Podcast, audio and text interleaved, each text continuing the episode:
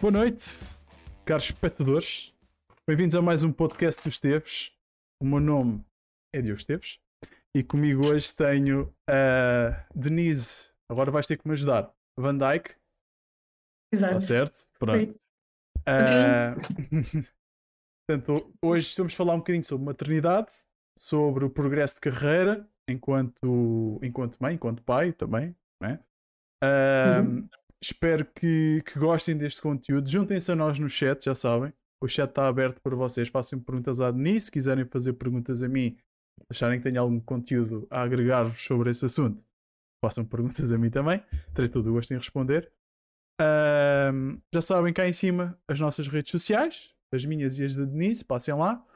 Ahm, o meu canal de YouTube também está aqui em cima, podem ver os, os outros podcasts que já houve, os outros episódios. Também têm lá os cortes, portanto estão à vontade. Agradeço-vos imenso se passarem lá, subscreverem o canal, deixarem o vosso gosto e os vossos comentários. Ah, bom, Denise, eu vou deixar-te ah, apresentar ao nosso público e força, estás à vontade. O espaço é teu agora. Bem, ah, olá, Ahm, chamo-me Denise. Ah, conheço o Diogo por, a nível profissional, tive muita sorte em conhecê-lo nesse sentido. Ah, vou falar um pouco sobre mim. Ahm, eu licenciei na gestão de empresas ahm, e depois prossegui meus estudos para o mestrado em marketing, cá no Algarve. Ah, também, quando terminei a minha licenciatura, comecei a trabalhar. Não vou referir nomes, pronto, vou- comecei a trabalhar numa empresa ah, onde tive a oportunidade de crescer muito e gostei muito, estive lá alguns anos.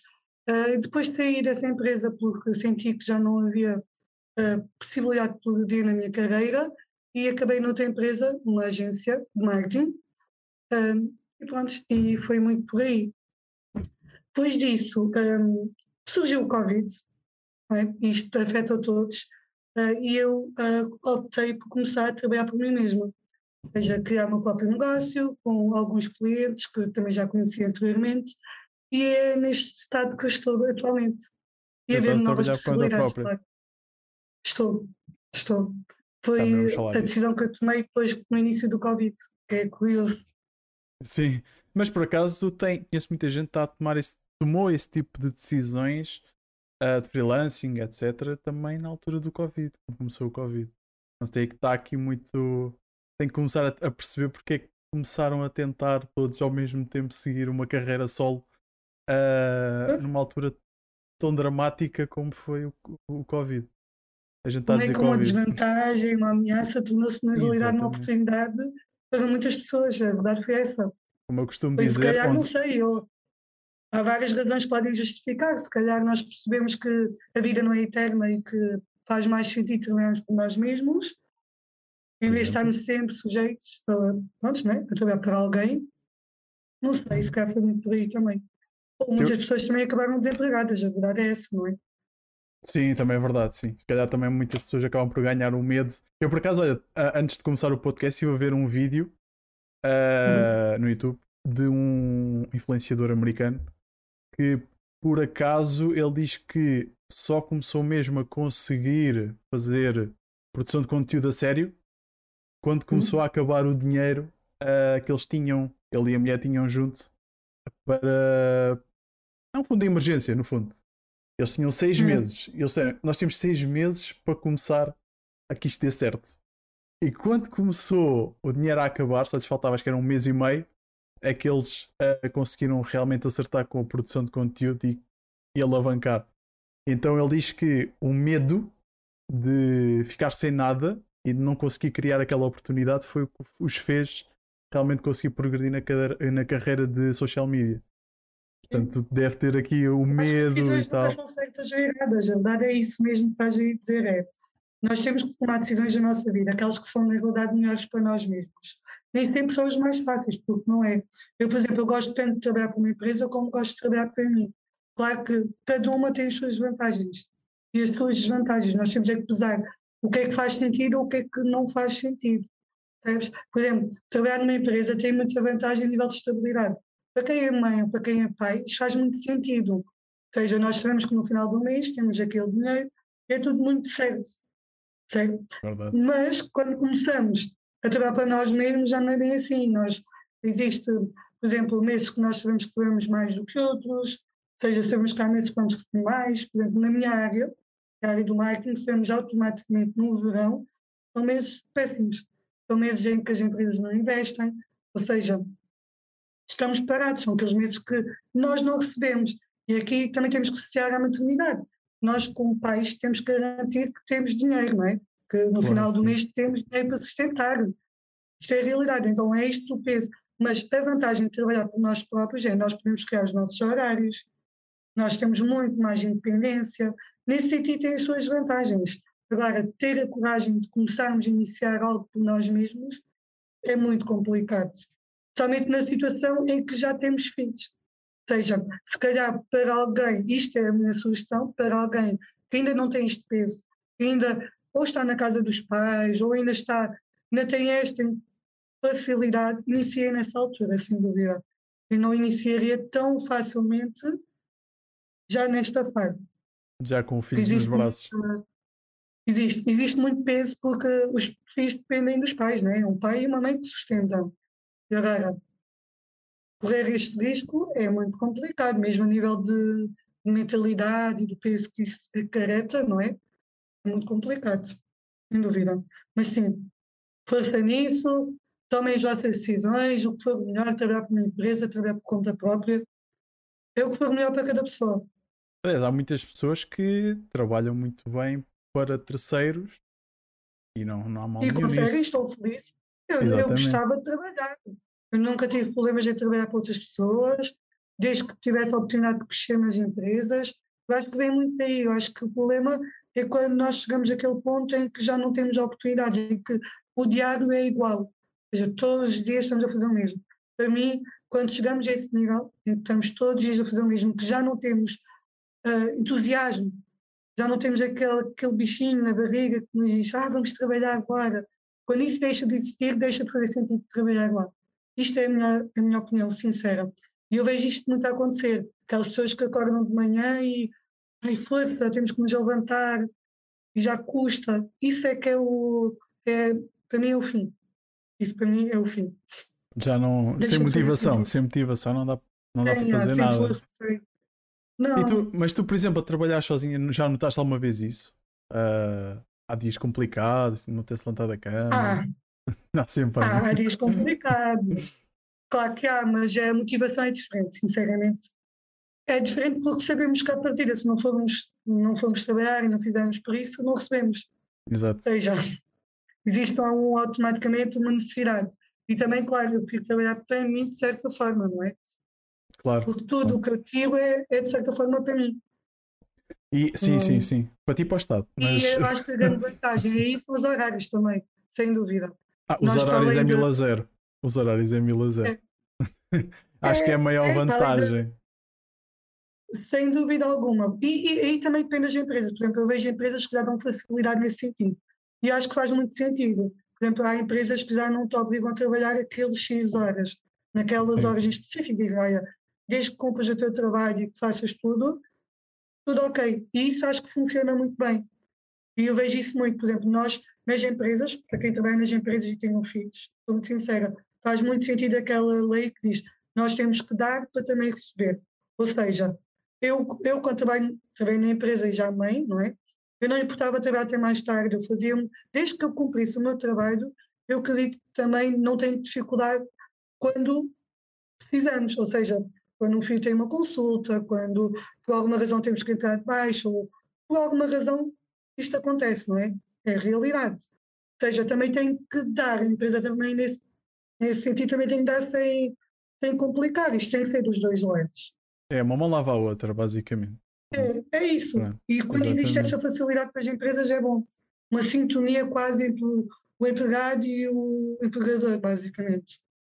Mas tinhas dito que tu tiraste uma licenciatura em gestão de empresas? Gestão. Sim. E depois marketing. Yeah. Porquê? Isto. Que a questão uh, é de empresas não. É para dar. Não. Não, não é hum, fixe. Não, não foi nada disso. então, não, não. lá. É errado. Eu acho que. Pronto, aqui tem muito a ver com a influência do meu, do meu pai, claro. Uh, ele, para já, quando tirei quando acabei o décimo segundo, ele disse-me assim: Olha, tens duas hipóteses. Ou vais estudar, continuas a estudar, ou vais trabalhar. E aí eu tomei a decisão de continuar a estudar, fazia-me sentido. Eu acho que se queremos ter um futuro e entrar numa boa empresa, temos duas formas de fazê-lo.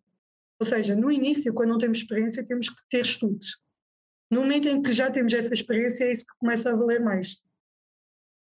E aqui entra a minha decisão, o porquê de ter tomado a decisão de tirar a gestão de empresas antes de tirar marketing. Eu sempre soube que queria seguir marketing. Gestão nunca foi aí, eu podia ter tirado uma licenciatura em marketing e pronto. Mas eu acho que com marketing existe muita dificuldade em perceber outras áreas. Ou seja, ao estudar gestão de empresas, permite-me perceber, por exemplo, uma área financeira ou uma área de recursos humanos, outras áreas que não é minha. E o que é que isto é importante? Quando trabalho na minha área e tenho que tomar decisões, eu consigo perceber, por exemplo, a nível financeiro, se as coisas fazem sentido. Percebes? Ou seja, isto existe uma lacuna enorme a nível de marketeers nesse sentido. A falta de percepção, quer de um lado, quer do outro, não é? Também com o financeiro temos que perceber uma área do marketing.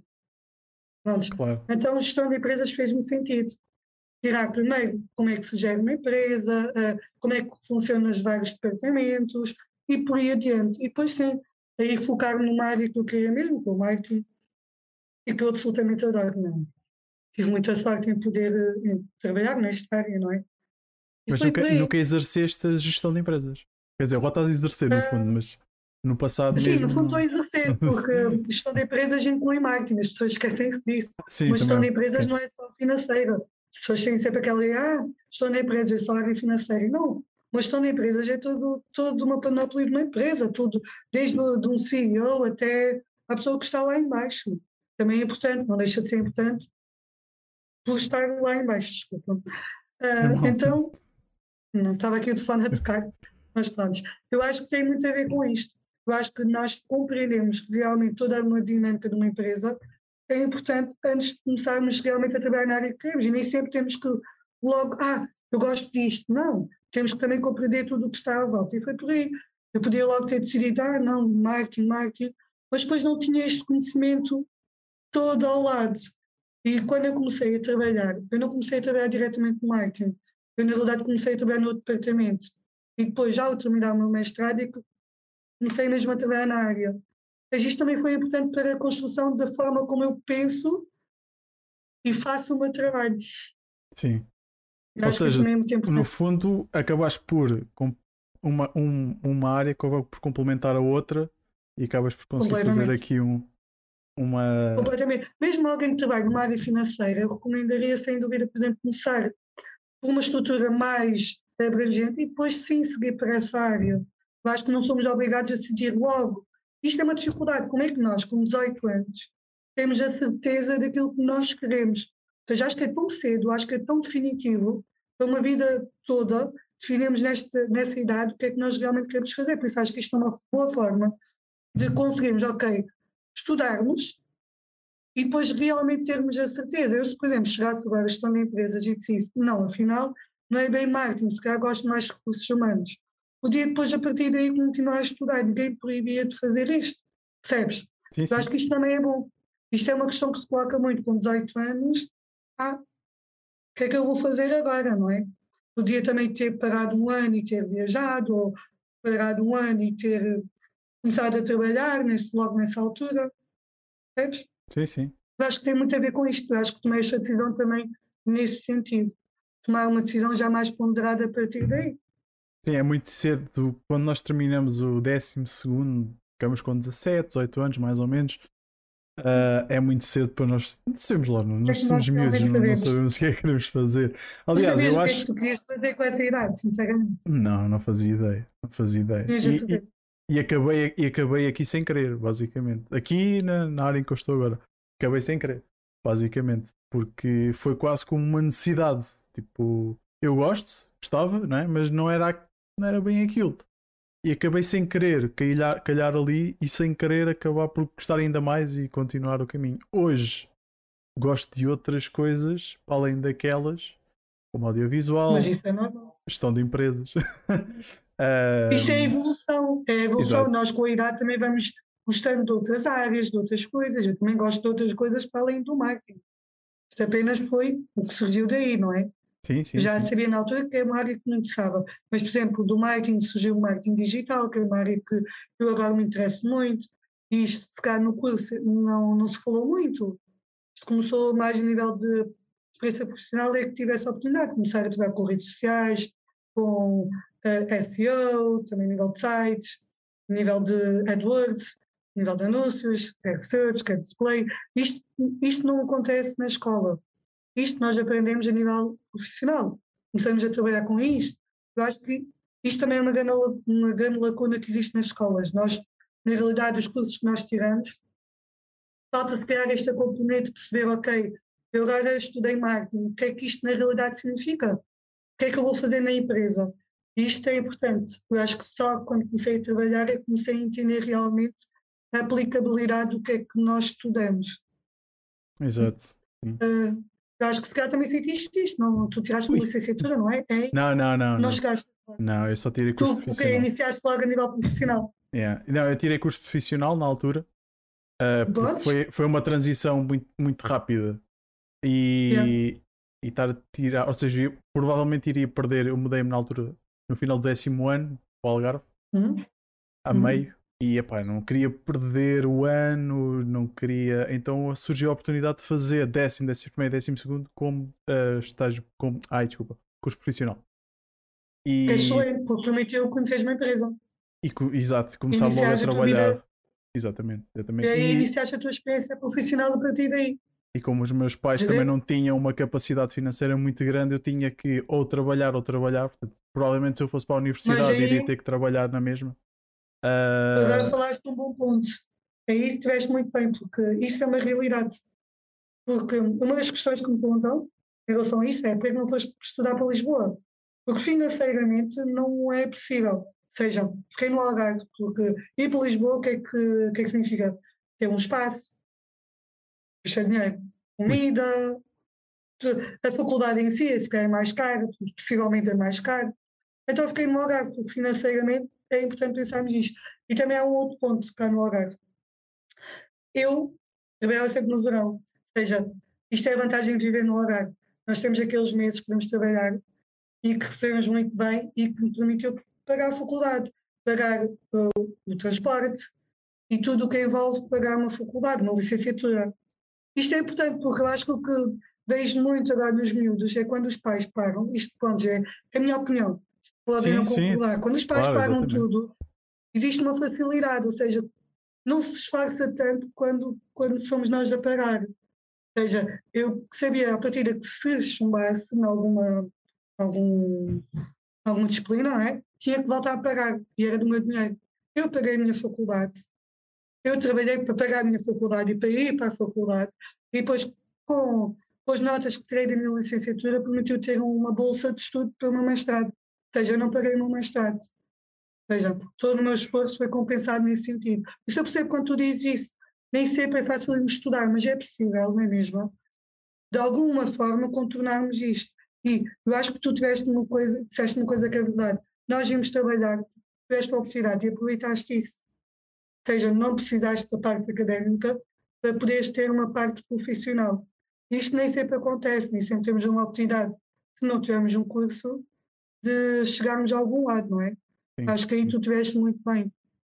Não, mostraste e- como é, que, como é que um estágio e o esforço que tu fizeste nisso permitiu cresceres, percebes? A nível profissional, por isso. Digo-te, existe sempre dois caminhos com o mesmo. Sim, foi. E é muito. Eu, olha, desculpa, eu tenho que parar aqui um bocadinho. Tenho que dizer boa noite ao pessoal que já me apareceu por aqui. Boa noite ao, ao Hum. Francisco e boa noite ao, ao PK. São alguns recorrentes aqui do, do chat. Tenho que, tenho que dar boa noite, senão eles vão-se embora. Não Boa vão para não? Já sabem, pessoal. Quem tiver no chat quiser fazer perguntas, ah, está à vontade, podem interagir no chat, fazer perguntas ah, à Denise ou a mim. Mais à Denise, que é a pessoa mais interessante daqui, eu só estou aqui a fazer ponto entre vocês e ela. é? Eu ia dizer, se, ah, por exemplo, né, ah, em quase todas as áreas é impossível, tipo, tu conseguis agarrar num. Imagina, agora quero seguir marketing, não é? Por exemplo. Diga, ah, tu parte de programação, eu quero, quero fazer marketing. Ah, Então, quero ir para o marketing. nisso. Pronto, vamos dar um exemplo. Já. Ahm, imagina, tento arranjar uma vaga de emprego de marketing, eu não vou conseguir, porque tenho que ter formação, tenho que ter um curso. Uh, Vão-me exigir isso, percebes? Pronto, eu não posso só ser autodidata e chegar lá e tentar fazer uma espécie de um teste e conseguir entrar. Estás a acompanhar o meu raciocínio, não é? Completamente.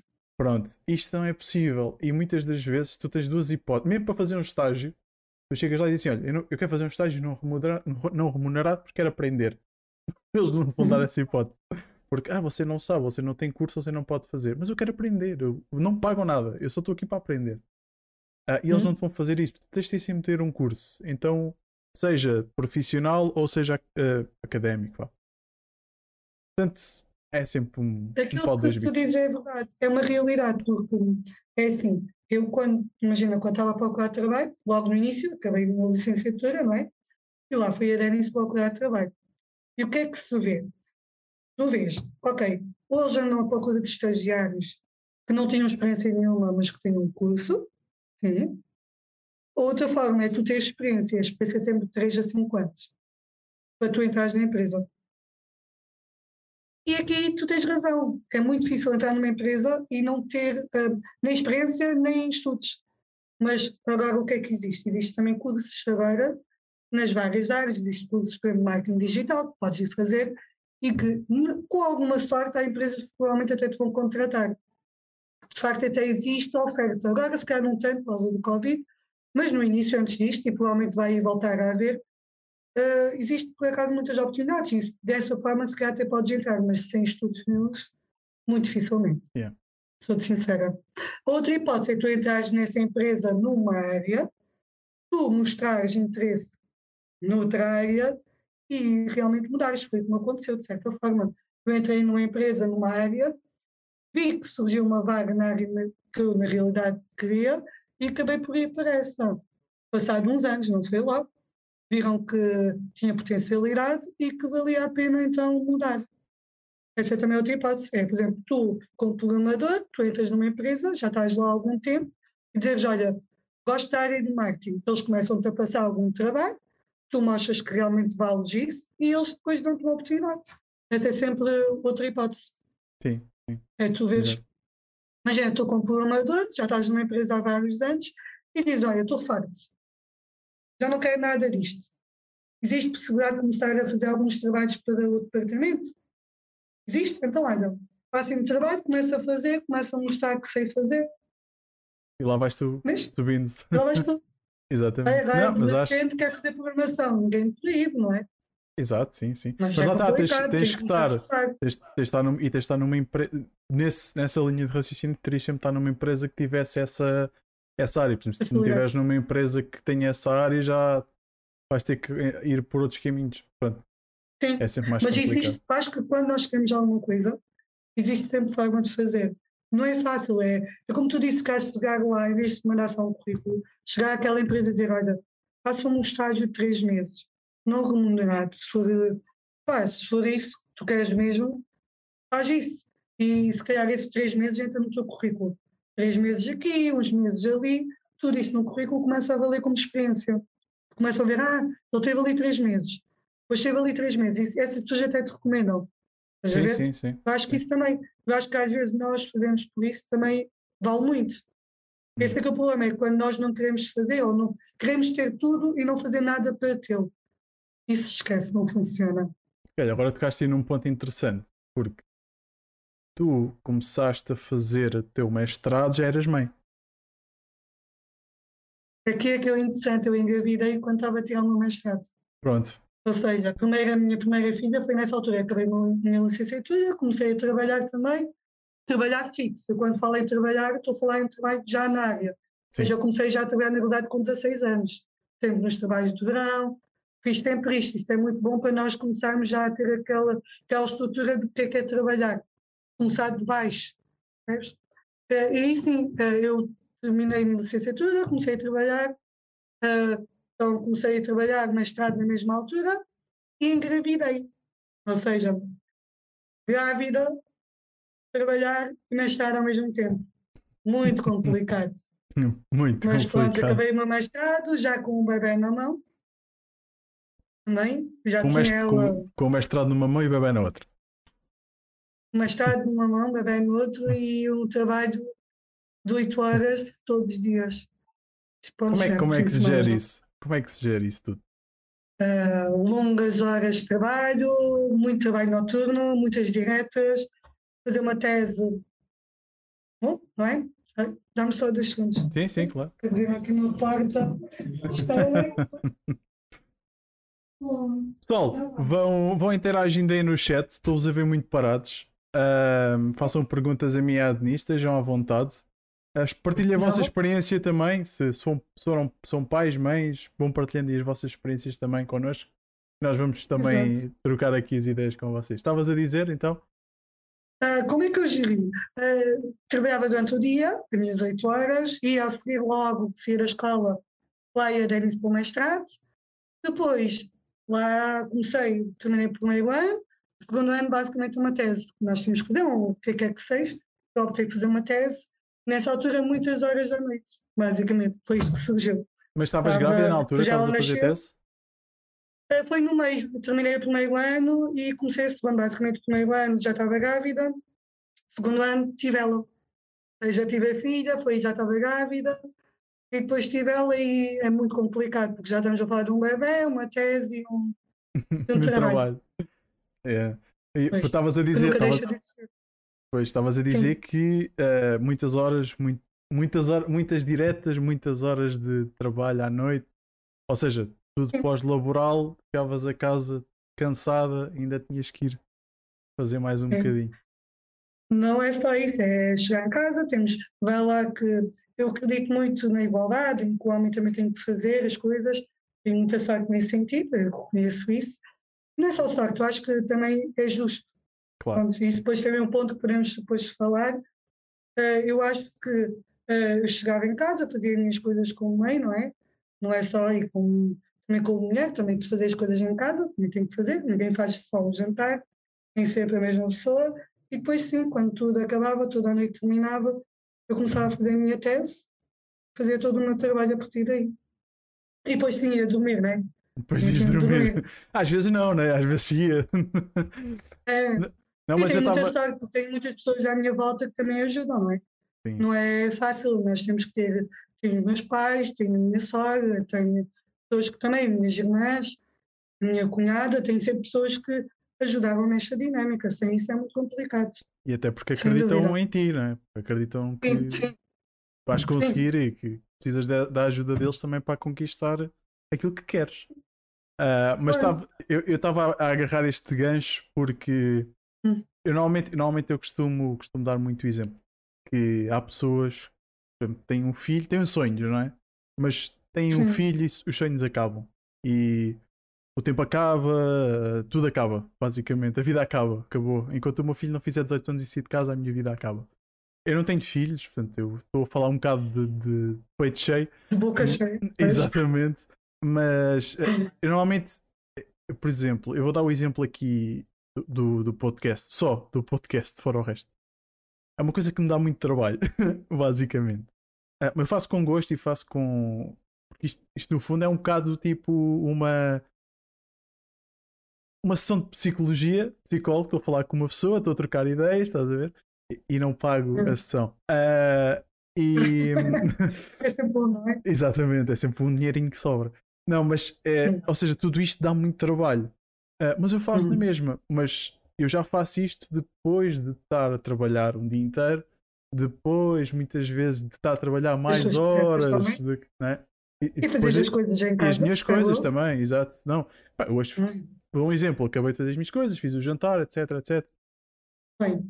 Whatever. Né? Limpei, meti roupas a lavar, pá, fiz a minha parte. Uh, às vezes trocamos, ela faz, não faço eu. Concordo, fizeste a tua parte, concordo Exatamente. quando tu disse isso. Fiz a minha parte. acho que pois, né? não, não ajudaste ninguém, fizeste a tua parte. Sim, não estou a ajudar Acho que aquilo que estás a verdade, a dinâmica muda. Eu acho que é muito fácil, depois de termos filhos, de encostarmos um pouco. Isto acontece um pouco.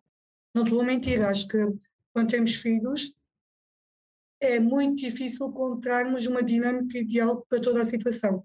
Ou seja, a nossa vida pessoal, a prioridade são os nossos filhos, porque isto é a realidade, e depois o trabalho. O filho, isto, o filho não deve ser sacrificado em momento algum uh, pela, por todo, todo o trabalho que existe fora disso, não é? E é muito isso encontrarmos o ideal, porque eu também tive parado um pouco, porque não havia solução para uma creche. Existe aqui uma dificuldade, não é fácil.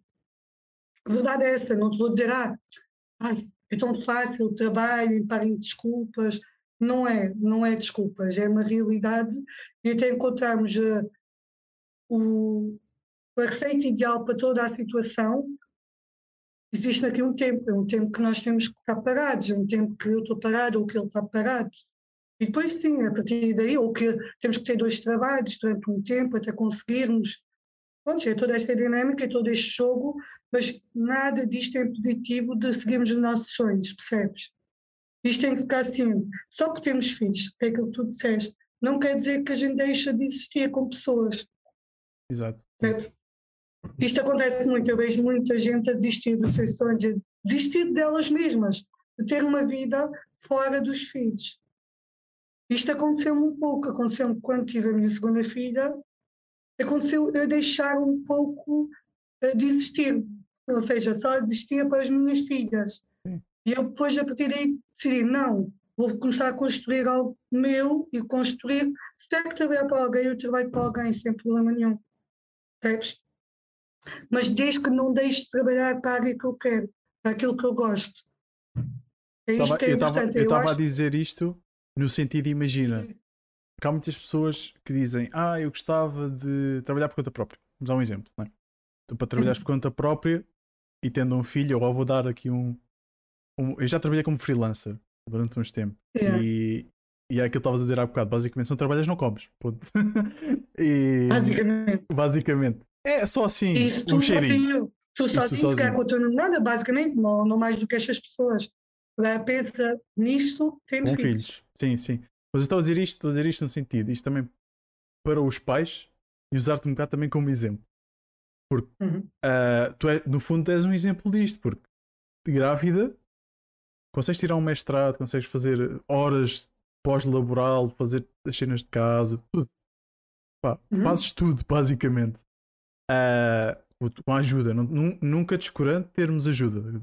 É óbvio, eu também tenho a minha ajuda. Né? Eu, às vezes há dias claro, né?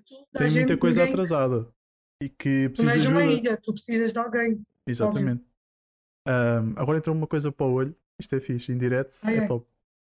Uh, mas pronto, uh, estava a dizer, eu acho que temos isto, pá, eu gosto muito, eu espero sempre que isto chegue a muita gente e que sirva também uhum. de inspiração para as pessoas que têm filhos e que queiram ter um, e tem um sonho de fazer mais qualquer coisa. Seja ter uma empresa própria, seja criar uma marca de roupa, seja tudo o que envolve ter um bocadinho mais de trabalho, não é? E uhum. usar, e usar este, este, este bocadinho do, do, do episódio que nós já fizemos, em que tu fazes tudo isto, grávida, depois tens o filho, tens que continuar o estudo, ainda tens o teu trabalho, tens as tuas coisas de casa. Eu tenho outra filha, entretanto. Ainda tens outra filha, entretanto. Portanto, ou seja, é sempre preciso fazer mais um bocadinho. Uh, quando nós queremos as coisas, não é só uma, a expressão que às vezes, ainda dia estava a falar comigo meu, é essa expressão que é nós podemos ser o gajo que sai do trabalho e vai fazer mais qualquer coisa, ou podemos ser o gajo que sai do trabalho, vai para o café beber uma cerveja e critica o gajo que saiu do trabalho para fazer mais qualquer coisa. Estás a ver? Uh, eu acho que é muito importante isto. Eu acho que é muito importante isto. Nós sermos, se queremos mesmo mais qualquer coisa, nós podemos estar bem da vida. Não queremos fazer mais nada. Sermos só o gajo que vai para o café. Mas nós, mas... Podemos, mas nós podemos ser felizes sendo esse caso, não tem grandes. Porque a verdade é que nós podemos acomodar-nos, não tem mal nenhum. Exatamente, exatamente. Que é muito feliz, sai do trabalho vai para o café. Sim, mas não seja o gajo que, sabe, que ainda vai criticar também. É isso que eu estou a dizer. Mas podes ir, não, né? Isso é o limite. O limite é ser feliz e deixar o outro que vai depois para casa continuar a trabalhar. É só, é só pá, ser feliz a beber a tua cerveja. É o bem da sua vida. Exatamente. Exato. Estás a ver? Mas eu dou muito este exemplo. E há um. Eu, eu vejo outros podcasts, lógico, tenho que, tenho que me inspirar. Hum. E há um, um podcast de finanças que eu vejo em que houve um, uma história de uma, uma agora senhora, agora já não é já não é uma jovem, mas na altura teve o primeiro filho, era mãe solteira e conseguiu criar um negóciozinho que o objetivo dela, ela só revendia biquínis, basicamente. O negócio dela era uma conta de Instagram em que ela revendia biquínis, só isto. E, aquela, e qual era o objetivo dela? Pagar uh, a educação do filho com aquele dinheiro extra e ao mesmo tempo fazer um milheiro pelo, para a educação dele no futuro. Pronto. Aqui, aquilo desencadeou tanto que ela conseguiu criar uma marca de biquinis e deixou de ser uma mãe solteira a trabalhar para outros com um part-time, que era o negóciozinho dela, e o negóciozinho dela passou a ser o full-time dela. Isto tudo com ela ter que sair do seu trabalho normal, ter que ir buscar o filho, uh, ter que dar a comer ao filho, tudo. Ela estava sozinha, sozinha, pronto, não tinha um, um, pai da criança. O pai da criança foi. uh, e ou seja, ela fez isto tudo sozinha ainda fez mais um bocadinho para fazer o seu negócio. Estás a ver? Isto Sim. é um bocado esta parte que eu quero dizer, que é tipo, pá, não se prendam só ao facto de terem filhos. Quando eu, eles vão dormir, há que... muita coisa que se pode fazer. Eu não acho concordas? que a maternidade é muito agressiva. Acho que toda a situação que nós passamos a estar, não só a gravidez em si, que às vezes não é fácil, tem complicações, sem dúvida. Eu acho que quando temos o filho na mão, não é fácil pensarmos logo isto. Eu não vou dizer, ah, eu fui mãe e fiz logo isso. Não é verdade. Estás a ver? Eu acho que nós precisamos de tempo e de que a nossa mentalidade mude para isto começar a acontecer. Eu ainda estou muito no início.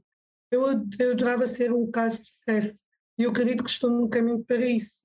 E, e, e já dei tantos trabalhões. Eu, olha, eu acho que é isto que as pessoas têm que saber. Eu não vou dizer que é tudo, ah, cor-de-rosa, tudo fantástico, nós conseguimos ter tudo no mundo, trabalharmos, não é verdade.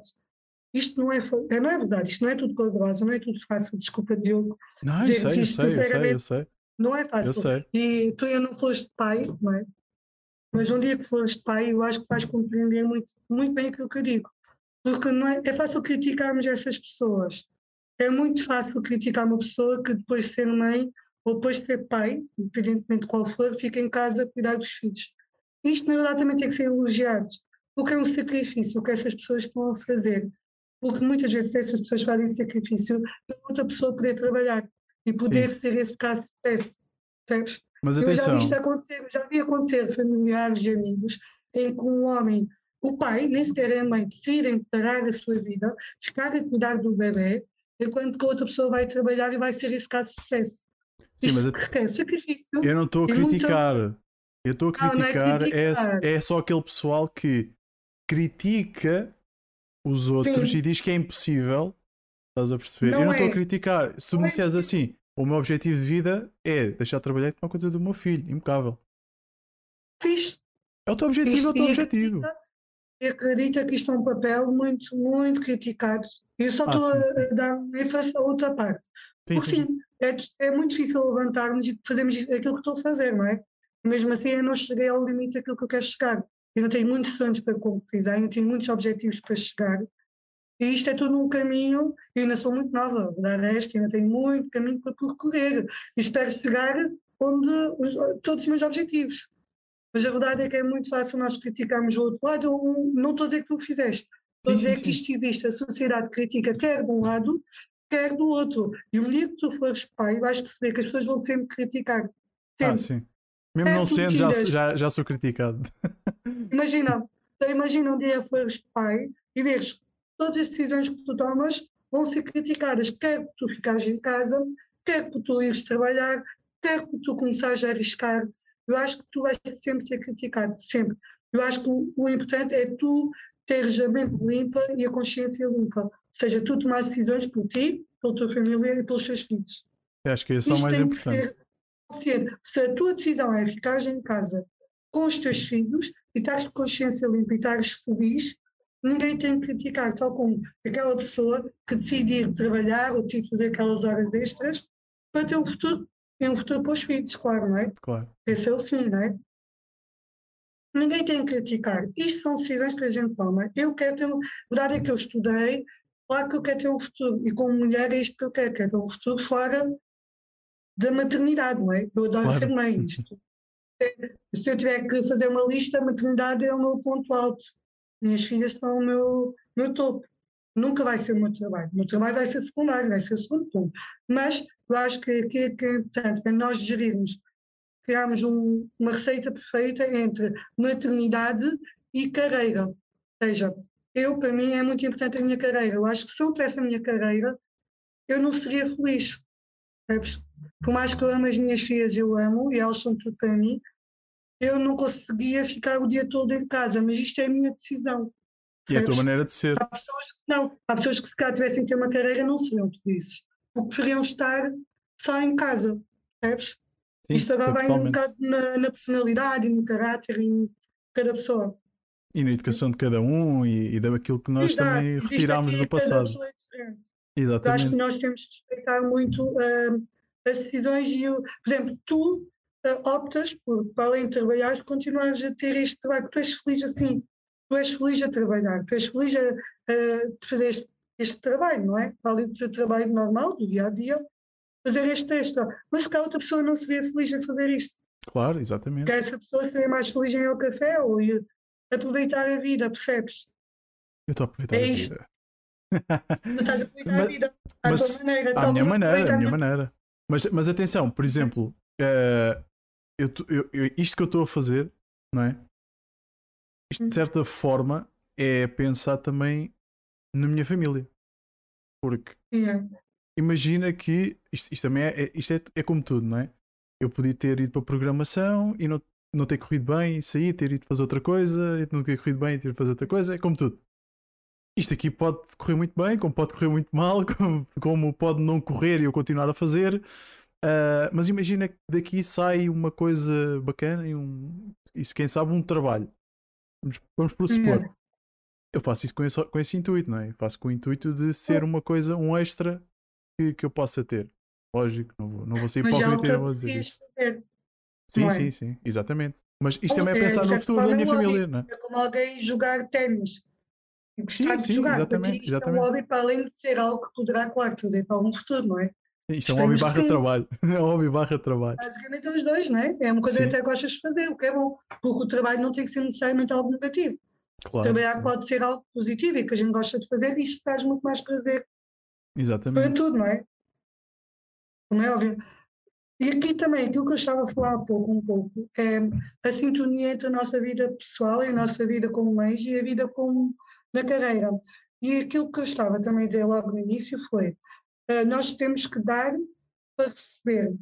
Eu acho que é um pouco esta a história que, que eu faço. Eu acho que eh, eu dou muito, eu trabalho muito, eu gosto de trabalhar. Sou uma pessoa super pontual, tenho um lado na cultura também holandesa que, que me traz isto mas também eh, sacrifico alguma, alguma parte, tenho que sacrificar quer de um lado, quer do outro, e encontrar então esta, este, esta receita, este, o que é que me faz feliz no final. E eu acho que a sociedade tem dois lados. Nós tanto temos o lado de eh, estarmos sempre a trabalhar, os nossos filhos saem prejudicados, isso vê-se muito, eh, vê-se mesmo. Eu tive colegas que os pais nunca estavam em casa, nunca não acompanhavam nada. E é muito complicado, porque temos que ter dinheiro para poder sustentar. Mas depois também os filhos são sacrificados. Depois também há outro lado, é se dermos só atenção aos nossos filhos, depois a nossa carreira fica um pouco congelada. Como é que a gente sustenta depois? Exato. Então existe aqui um. Isto é que é o complicado. E isto é aquilo que eu ainda estou a tentar, de certa forma, compreender como é que eu posso tornar perfeito toda esta situação. E vai ficando mais fácil. Isto é como Agora estás esta, na. para a escola, eu estou a entrar naquela fase em que a minha filha mais velha já está a ir para a escola, já ajuda, porque já está aquele período na escola, sei que está a ser bem tratada. A minha mais nova agora começou a creche, que uma coisa que eu na minha filha mais velha não fiz. Isto permite que eu durante o dia tenha o tempo desocupado para poder trabalhar e fazer as minhas coisas. Evoluir é a tua carreira. nós também que as coisas vão evoluir, os filhos vão crescer, vão para a escola, vão, também vão ter trabalho fora Exato. e que isto também permite depois a evoluirmos a nossa carreira. É basicamente, é basicamente uma fase. Aquela fase de bebés é uma fase. Tudo isso vai passar. E Ahm, depois também existe um ponto que eu queria também falar contigo, tem a ver com ah, será que as empresas têm mais dificuldade em contratar alguém ah, que tenha filhos? dizer, ou que, ou Good que, por exemplo, ainda mulheres que ainda queiram eventualmente ser mães. Isto é uma questão que eu acho que é muito importante nós tocarmos. Acho que é importante falarmos sobre isto, já que o tema tem muito a ver com isto. É assim, sou-te sincera. quando eu fiz as entrevistas, fui a algumas, não, felizmente não tive que ir a muitas, se calhar em 50% delas, aquela questão que tu, muita gente faz. Quer ser mãe? Antes de ser mãe. Primeiro, antes de ser mãe, era queres ser mãe. A segunda é, quando já tens filhos, é queres ter mais filhos. A terceira é, é qual é o impacto de teres filhos na tua carreira profissional. Estas são as três questões clássicas. Eu acho que não é uma questão de feminismo, eu acho que não. Eu acho que as pessoas pensam, ah, isto é grande, uma grande diferença entre mulher e homem. Eu acho que não tem a ver com isso. Eu percebo a percepção das, das empresas. A verdade é que, imagina, eu sou uma empresa, né? preciso contratar alguém para uma posição. Sim? Eu preciso que essa pessoa esteja lá. A verdade é essa. Sim. Se depois essa pessoa entrar de baixa, a verdade é que isso pode acontecer, não é? Se essa pessoa entrar de baixa, para que é que eu contratei? Eu preciso é que ela esteja aqui, até porque não é uma questão financeira, é uma questão de. Até o Estado ajuda muito nisto, o Estado, melhor financeiro, compensa, a verdade é essa. Mas a verdade é, eu preciso, na verdade, daquela pessoa ali. Então, aqui surgem duas questões: qual é a realidade e qual é a percepção que nós temos dela? Imagina, a empresa sabe disto, né? ela faz-me estas questões e que eu não acho, sinceramente, não acho correto fazerem. Mas, de qualquer forma, eu percebo eu percebo o ponto de vista como empresa. Nós também temos, para além do nosso ponto de vista como empregados, também temos que perceber o ponto de vista como empregador, não é? Claro. Eles querem alguém que esteja presente e que esteja pronto para trabalhar. E aí, claro, alguém que tenha filhos ou alguém que queira ter filhos vai complicar um pouco, vai, vai ter baixas ou quando os filhos ficam doentes vão precisar de dias ou o que é que é que seja. E aqui é que entra a realidade e a percepção. A realidade é que já não, não é mesmo de há uns anos atrás seja, uh, já existe muito mais igualdade entre o pai e a mãe. Ou seja, não, não chegou ainda ao ponto que eu acho que deveria chegar. Ou seja, eu acho que o caminho que corremos está certo. Ou seja, por exemplo, uh, um pai fazer tanto como a mãe. O pai vai buscar os filhos à escola, o pai cuida dos filhos, o pai toma bem, dá bem aos filhos, o pai dá comida aos filhos, o pai cuida dos filhos e quando o filho está doente também pode ir buscar os filhos seja, esta questão que colocam à mãe também podem colocar ao pai. Seja, Mas olha que a mim, a mim, já me puseram essas questões eh, de querer ser pai. Ótimo. Tem filhos, Ótimo. quer ser pai. E estava a querer ser pai ou recentemente. Ou seja, a realidade já está a mudar. A realidade, se nós fizermos, isto não é errado. A realidade tem que mudar para a nossa percepção mudar. Percebes? Não tem que ser só a mulher ou a mãe a fazer isto. Pronto, isto, a realidade tem que mudar. Ou seja, eu acho que como casal, isto há 20 anos atrás era certo e sabia que era a mulher que, que cuidava dos filhos, nem havia essa preocupação que tu disseste agora, essa questão. Nunca, há 20 anos ou há 30 anos atrás, era feito a um homem. Nunca. Era a é questão que era feita para as mulheres. Ou seja, já existe uma mudança da realidade, ainda não tanto como devia. Eu sei que ainda há muitas mulheres que fazem tudo, que trabalham, cuidam dos filhos, cuidam do homem, cuidam de tudo. Eu não sei como é que elas fazem, sou sincera. Eu acho que o meu limite é no momento em que o homem tem que fazer tanto como a mulher faz. E não é uma questão de ajudar, é uma questão de fazer aquilo que é devido. Claro, exatamente. Não partilham o mesmo espaço. Quando realidade mudar, e acho que a nossa geração já começa a mudar, mesmo assim, não tanto como devia, na minha opinião. ainda vejo muitos casais que isto não é assim. Eu vejo que a mulher trabalha o dia todo, a mulher chega em casa, faz tudo, cuida dos filhos, dá bem aos filhos, faz o jantar, cuida do cão, cuida de tudo e mais alguma coisa, e depois ainda tem que tentar, né? fazer tudo. E aí é que está errado. A nossa realidade tem que mudar. E eu acho que quando essa realidade mudar, não vai ser instantâneo a empresa mudar a percepção que tem disso, percebes? Sim, sim. Ou seja, mesmo que essa realidade mude, ainda vai levar muitos anos, porque é uma questão cultural vai levar muitos anos até a empresa perceber, ok, isto existe realmente uma igualdade. Portanto, não é prejudicial eu contratar uma mulher ou uma mãe, em vez de contratar um homem. Mesmo que, por exemplo, eu tenha mais capacidades ou mais experiência, muitas vezes até podem acabar por contratar um homem por, pela percepção que eles têm disto. Ou seja, Sim, eles acham que isto é assim em relação a mim, percebes? Uhum. Quando na realidade não é, porque no meu caso, tanto o homem como a mulher faz tanto faz o mesmo. Percebes? Sim, sim. Mas há uma coisa. Já...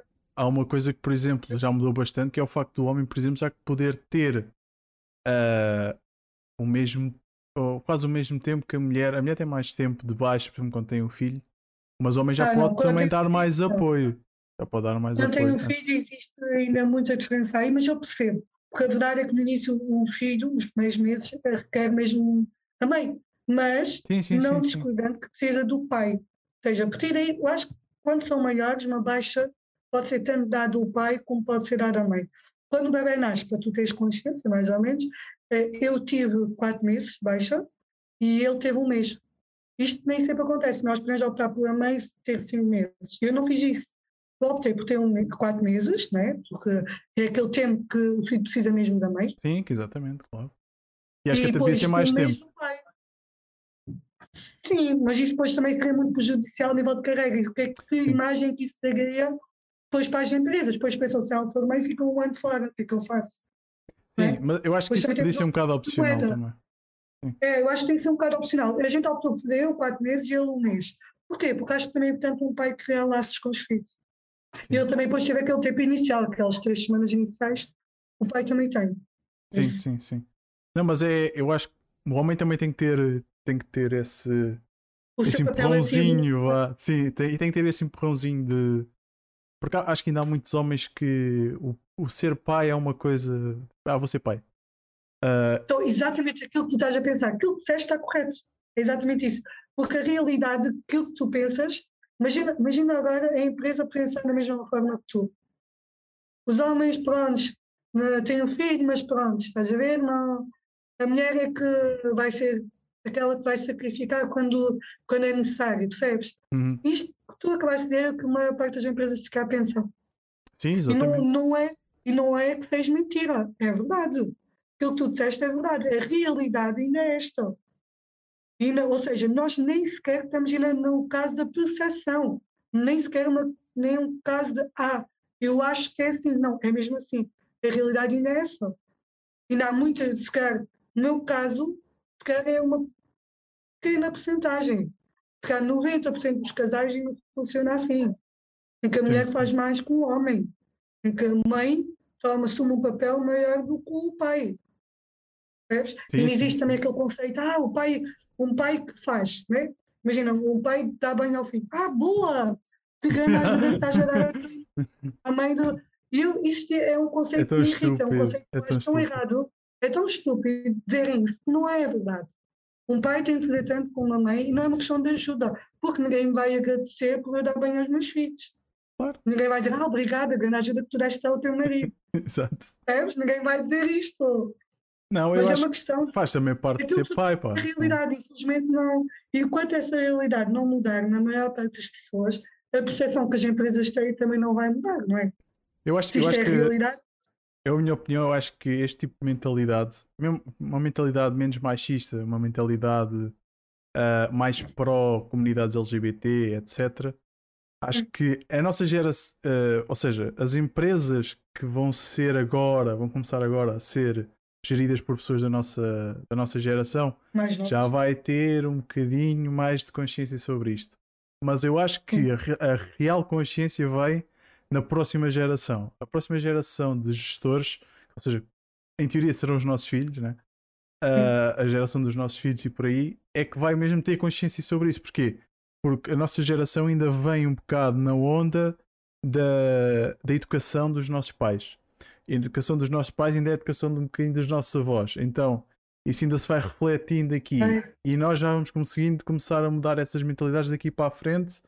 Outras coisas mais virão, mas estás a perceber? Ou seja, é tipo ir moldando é um bocadinho, um bocadinho. Ah, Nós já vamos mudando um pouco. E eu acho que uma, algo que acho que é muito importante nas empresas onde eu trabalhei, eles puderam ver isso, é eu mesmo sendo mãe, mesmo estando grávida, mesmo sendo mãe, eu não, não fiz menos no meu trabalho, percebes?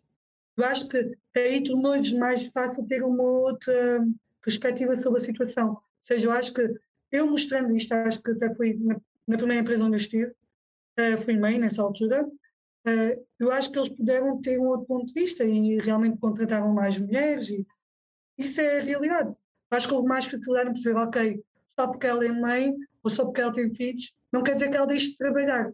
Exato. Isto se toda a gente fizer um pouco mesmo, todas as mães e todas as mulheres que têm uma oportunidade fizerem este trabalho, realmente não, não descuidar, claro, a mãe, mãe é importante, os filhos são importantes, mas se calhar não deixarem todo o trabalho, mostrarem que é possível fazer os dois, acho que vai ser mais fácil para essas empresas de virem contratar outras pessoas na mesma situação. Ou uhum. seja, eu sinto que nas empresas onde eu estive, mais facilmente vão contratar alguém que esteja grávida ou que venha a ter filhos ou que tenha filhos. Porque eu mostrei que é possível. Exato. Acho que também tem que haver este trabalho. Acho que todas as vou fazer uma que pergunta. ouçam esta conversa percebam isto, que o impacto que nós temos naquela empresa pode ser muito importante para as próximas pessoas que, que vierem estar lá, não é? Sim, ou seja, Porque... acabas por dar o exemplo que olha, isto é possível. É possível. Exatamente. Sim, e eu sempre que estou em entrevistas eu também digo, olha, ou sempre que eu vou começar a trabalhar com alguém, ou quer que seja por conta própria, ou se calhar até com elas, eu digo sempre, olha, eu acho que aí também a minha mentalidade mudou. Eu acho que no início a pergunta que me faziam, aquelas três perguntas, queres ser mãe, ou tens mãe, ou o que é que, é que seja, no início se calhar incomodavam. Mas agora não me incomoda, porque eu próprio já chego na entrevista e digo, olha, eu tenho duas filhas. Direto. Exato. Eu na primeira entrevista, eu digo, eu tenho duas filhas. Isto não tem que ser um problema para vocês. Sabe? Isso é uma situação que eu giro muito bem, porque tenho um companheiro que faz também tudo, acho que é muito importante, e também tenho família, e também tenho, elas já estão a crescer. Exato. Ou seja, as coisas já não são como, como quando elas eram pequenas. Mas existe tudo, eu acho que criar filhos não é só de sermos mães e pais, é todo, tudo, todo envolvente em relação a isso. Isso ajuda, como é óbvio. E isso que eu explico a qualquer entrevista que eu faço. Eu digo, eu sou mãe, esta é a minha situação, Claro que isto vai trazer algumas situações complicadas, mas eu trabalho, eu trabalho sempre horas. Se eu tiver que trabalhar a mais para cumprir o meu trabalho, eu vou fazê-lo. Isso não impede. Mas claro que pode haver sacrifícios. Ah, isso tem que ser. Claro. É isto. Só... Eu acho que com a idade nós aprendemos isto. Quanto mais direto nós formos sobre as situações, melhor. Sim, exatamente. E não tem que ser algo negativo. Percebes? Eu acho, Sim, que claro. não, eu acho que dar isto foge muito do feminismo, a verdade é que eu defendo muito o feminismo, e aqui podem surgir outras questões, mas acho que isto não é uma questão de feminismo. Isto é uma questão de o impacto que isto tem numa empresa. Ou seja, eu ser mãe, eu ter filhos, claro que a nível de, de empresa, eles pensam o impacto que isto pode ter. Isto não é uma questão de feminismo. O feminismo, claro, é o facto de eu ser a mãe e o pai isto não acontecer. Mas acho que isto tem a ver com a realidade em que vivemos. Só isso. Sim, é assim, tal como, tal como tu tens que fazer as tuas contas. Né? Diz, diz, diz, diz, diz. Eu acho que o feminismo passa no momento em que, por exemplo, eu estou a trabalhar, né? eu tenho X anos de experiência, faço exatamente o mesmo trabalho que um homem naquela empresa, exatamente o mesmo horas, faço tudo igual e essa pessoa receber mais do que eu, esse homem. Só por ser homem. Isto para mim já não é correto, percebes? Sim. Acho que o limite terá-se aí. Eu acho que aí já não existe uma razão. É simplesmente pelo facto de eu ser uma mulher e ele ser um homem. Isto para mim é o limite. Já não, isto já não acho correto. Eu acho que, claro, como empresa também, a gente tem que compreender os dois lados da moeda. Sempre. Por isso, eu acho que isto é feminismo. Acho que é, ok, existe uma diferença. Porquê? Por eu ser mulher e ele ser homem? Só por isso? A minha diferença salarial, isto existe na mesma. As pessoas pensam, ah, isto não existe. Existe sim posso garantir, que isto existe nas empresas. Não todas, mas muitas delas é uma realidade. A verdade é essa. Agora, é o facto de eu ser mãe, se eu acho que é assim tão errado alguém perguntar se sou mãe ou isso, já não é uma questão que acho tão errado. Eu percebo um ponto de vista como empregador a importância disto. Isso não quer dizer que eles não me contratem, porque a verdade é que já me contrataram com filhos. Sim. Isso. Ah, vai, vai de gestão para gestão, vai de recrutador para recrutador. É, tem muitas. Sim, eu acho que também tem... nós pomos os pontos nos is. Eu acho que é nós também dizermos temos a capacidade de, olha, eu sou mãe, nem precisam perguntar, eu sou mãe ou sou pai, também como pai também devemos fazer este trabalho, mas não quer dizer que isso influencia a forma como eu trabalho. Ponto. Isto ficar ciente logo numa entrevista, é nós mostrarmos, não, e vocês tiverem dúvidas disso, perguntem às empresas onde eu já trabalhei. Sim, perguntem, perguntem se isso já influenciou em algum momento realmente o meu trabalho. Claro. E agora, o que é que tu achas? Agora a minha pergunta para ti. Tu, um dia, espero que venhas a ser pai, acho que tu queres ser pai um dia, não é? Sim. Tu achas que. Qual é o teu papel nisso, nessa situação? Em relação- que eu tenho. Em relação Eu tenho aqui à. A nível pessoal e a nível de carreira. E mesmo a nível dela. Imagina que vocês venham a ter um filho, não é? Isto vai ter um grande peso. Sim. Certo? Qual é, o teu, qual é que achas que é o vosso papel, quer tu como pai, ela como mãe, quer a nível pessoal, quer a nível profissional? Como é que tu lidarias? Porque ela também iria querer ter uma carreira, não é? Como é Sim, que tu sim, sim. lidarias com isso? É uma questão que eu, que eu tenho para ti. Não é fácil. Não é fácil, mas. hum, não é fácil, mas é. não é fácil, mas é. Porque eu tenho uma, uma perspectiva, talvez muito, muito superficial, porque não lá está, não, não sou pai, mas eu acho que é, eu tendo, tendo um filho, eu acho que vou querer ter o mesmo espaço que a mãe vai ter. Eu- Uhum. Ou seja, quando eu digo isto, digo, imagina, ah, ela pode, ela está em casa um mês com, com a criança. Hipoteticamente, não, não, não ser os valores certos, 6, 5, 4, whatever. Sim, sim, só. Pronto. Se ela puder estar 3 meses em casa, eu também quero estar 3 meses em casa com a criança. Eu não me importo ficar com, com a criança os 3 meses. Há muitos homens que parece que têm medo. Eu só tenho medo de uma coisa. É se o medo faz dia, Ah. di- tem diarreia e depois tem que me dar a fralda ali no momento ali mais complicado. É o teu filho. é, eu É sei, é é estou a brincar. Não, Eu estou a é brincar. não, mas é verdade. Eu Não, mas é uma hábitos. questão- Eu também não consegui. não, eu também não- meti a impressão apanhar o cocó do cão e apanho. estás a ver? Tipo, é estou tipo. Exato, é também, eu intimidade. É, é intimidade, estás a ver? É tipo a eu intimidade. não vais tipo- fazer tão facilmente se não fosse um filho teu, não é? Como é óbvio. Exatamente, exatamente. Mas eu acho que é uma questão de Eu estava a brincar, eu estava a brincar. Eu, eu- eu tenho que brincar. Mas ahm, epá, eu quero ter o mesmo tempo, eu quero ter o mesmo espaço, eu quero ter a mesma, a mesma abertura que, que ela vai ter com a criança, estás a ver? A nível de, Yeah. de tudo. Agora, Profissional, como exemplo, é que tu lidarias? pá, lidaria normal como faço agora. Imagina, agora, agora olhando para a tua vida, tu Hum. trabalhas, não é? Agora Sim. tens o pouco, isto que estás a fazer agora, mais, vá, é mais umas 3, 4 horas. Estou só a dar um exemplo. Uhum. Como é que tu farias? Que sacrifícios é que tu estarias preparado a fazer quando tens filhos? Porque existem sacrifícios, ninguém te vai dizer o contrário. Tu Sim, não vais sim, sim. continuar a ter a tua vida que tu tens com um filho. Isto não, não é possível. Olha, Tu aquela. Estás a ver de isto aqui? Estás a ver isto aqui? Estás Yeah. a ver? É a PlayStation 5, olha, era um sacrifício. estás a ver? Era um deles, porque para eu fazer isto que estou aqui a fazer agora, estás a ver? Yeah. O tempo entre sair do trabalho e fazer isto, eu possivelmente este meio já não ia estar ali a jogar. Ou não ia estar a fazer outra coisa qualquer. Exatamente. Então ia ter que estar a tomar conta a da criança. tá? filho, Ou outra gestão. bem. Ou outra gestão. Por exemplo, imagina. importante, o sacrifício é um deles. Está certo? Mas isso é como tudo. É como tudo. Eu também para estar aqui agora é um sacrifício não estar a fazer outra coisa. Por exemplo, a minha Exato. namorada hoje queria ir ao cinema. E a gente não foi. Eu estou aqui, estás a ver? Porque para já eu acho isto. Sim, sim, mas é- estás a ver? Vamos amanhã, vamos no domingo, estás a ver? Ou seja, o que eu quero dizer é, imagina, agora ainda respondendo àquela questão da- do filho. É uma questão de Continua. gestão, é uma questão de gestão, imagina. É, epá, é como tudo. Eu, eu sou, eu sou um bocado obcecado por, por gerir tempo e gerir cenas. E imagina, eu sei que hoje. Eu sei que hoje Sim. eu vou ter que estar aqui e vou ter que estar hoje. A sexta-feira é concentrada no final do dia para isto.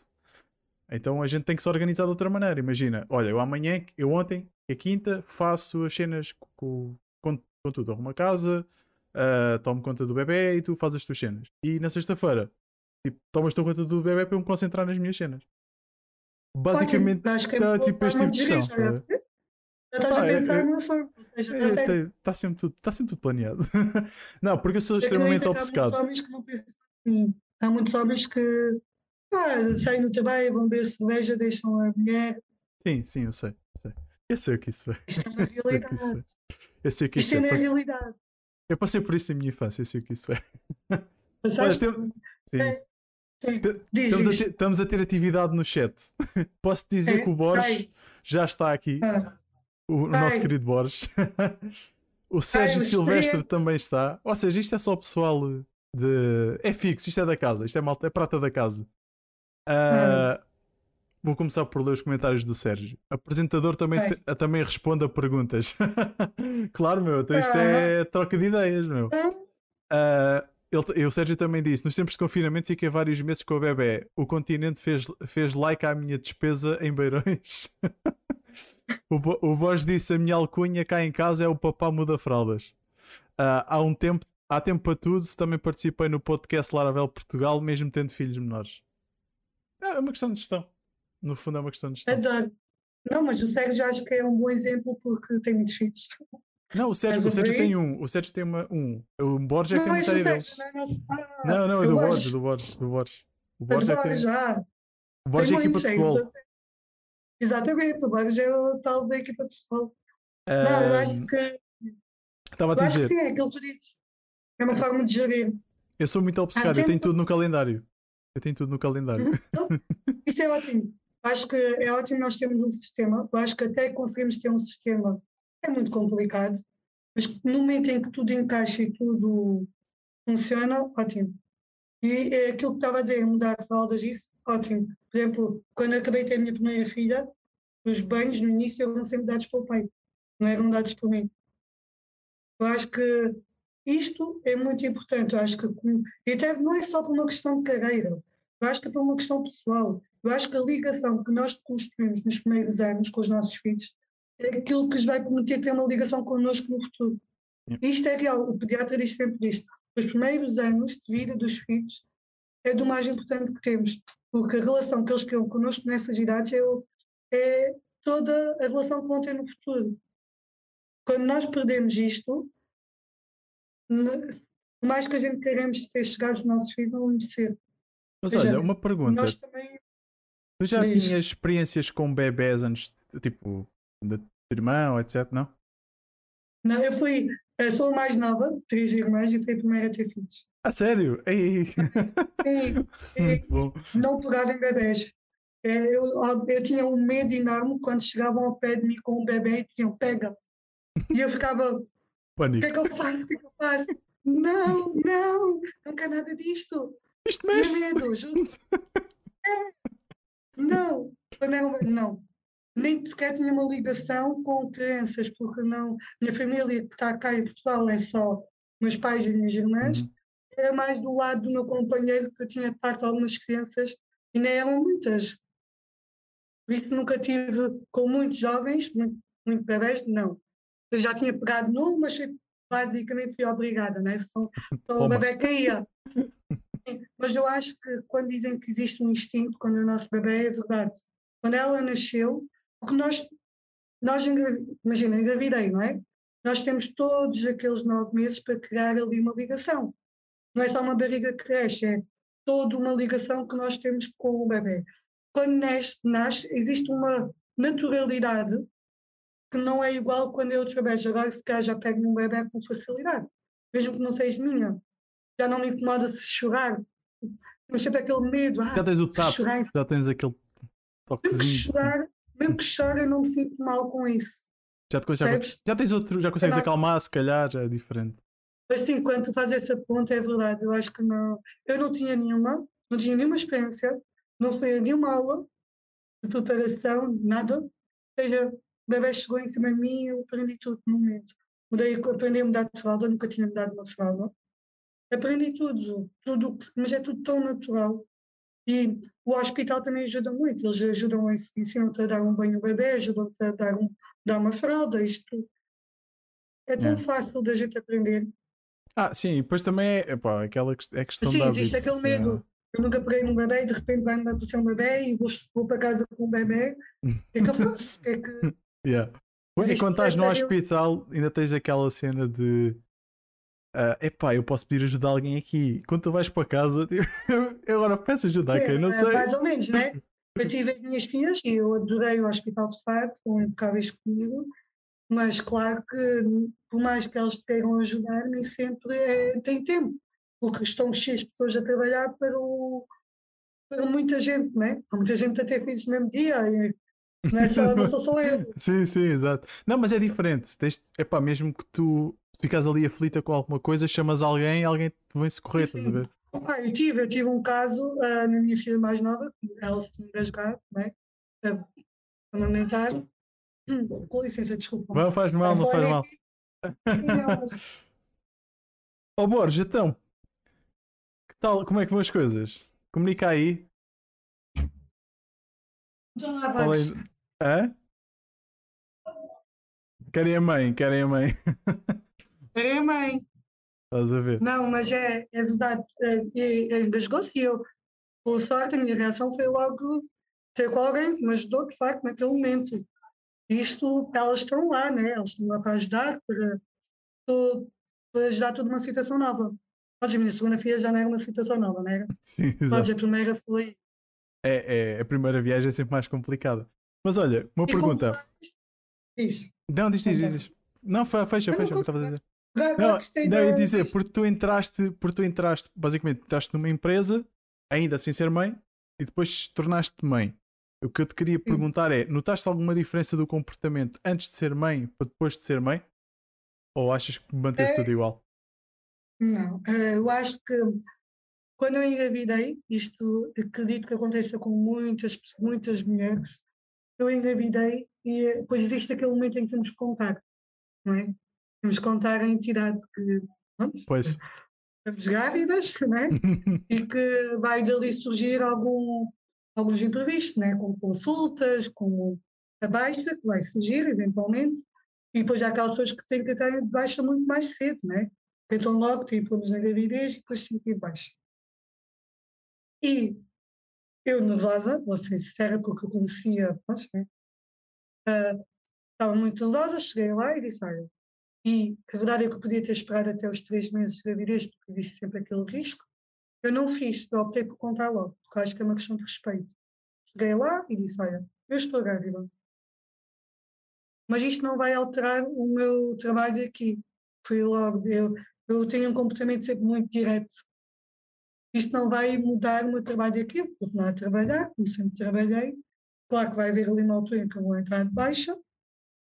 Sei que é complicado gerirmos isto, mas eu vou tentar ter tudo preparado até lá, para que se alguém tiver que vir, durante os meses, ter tudo pronto.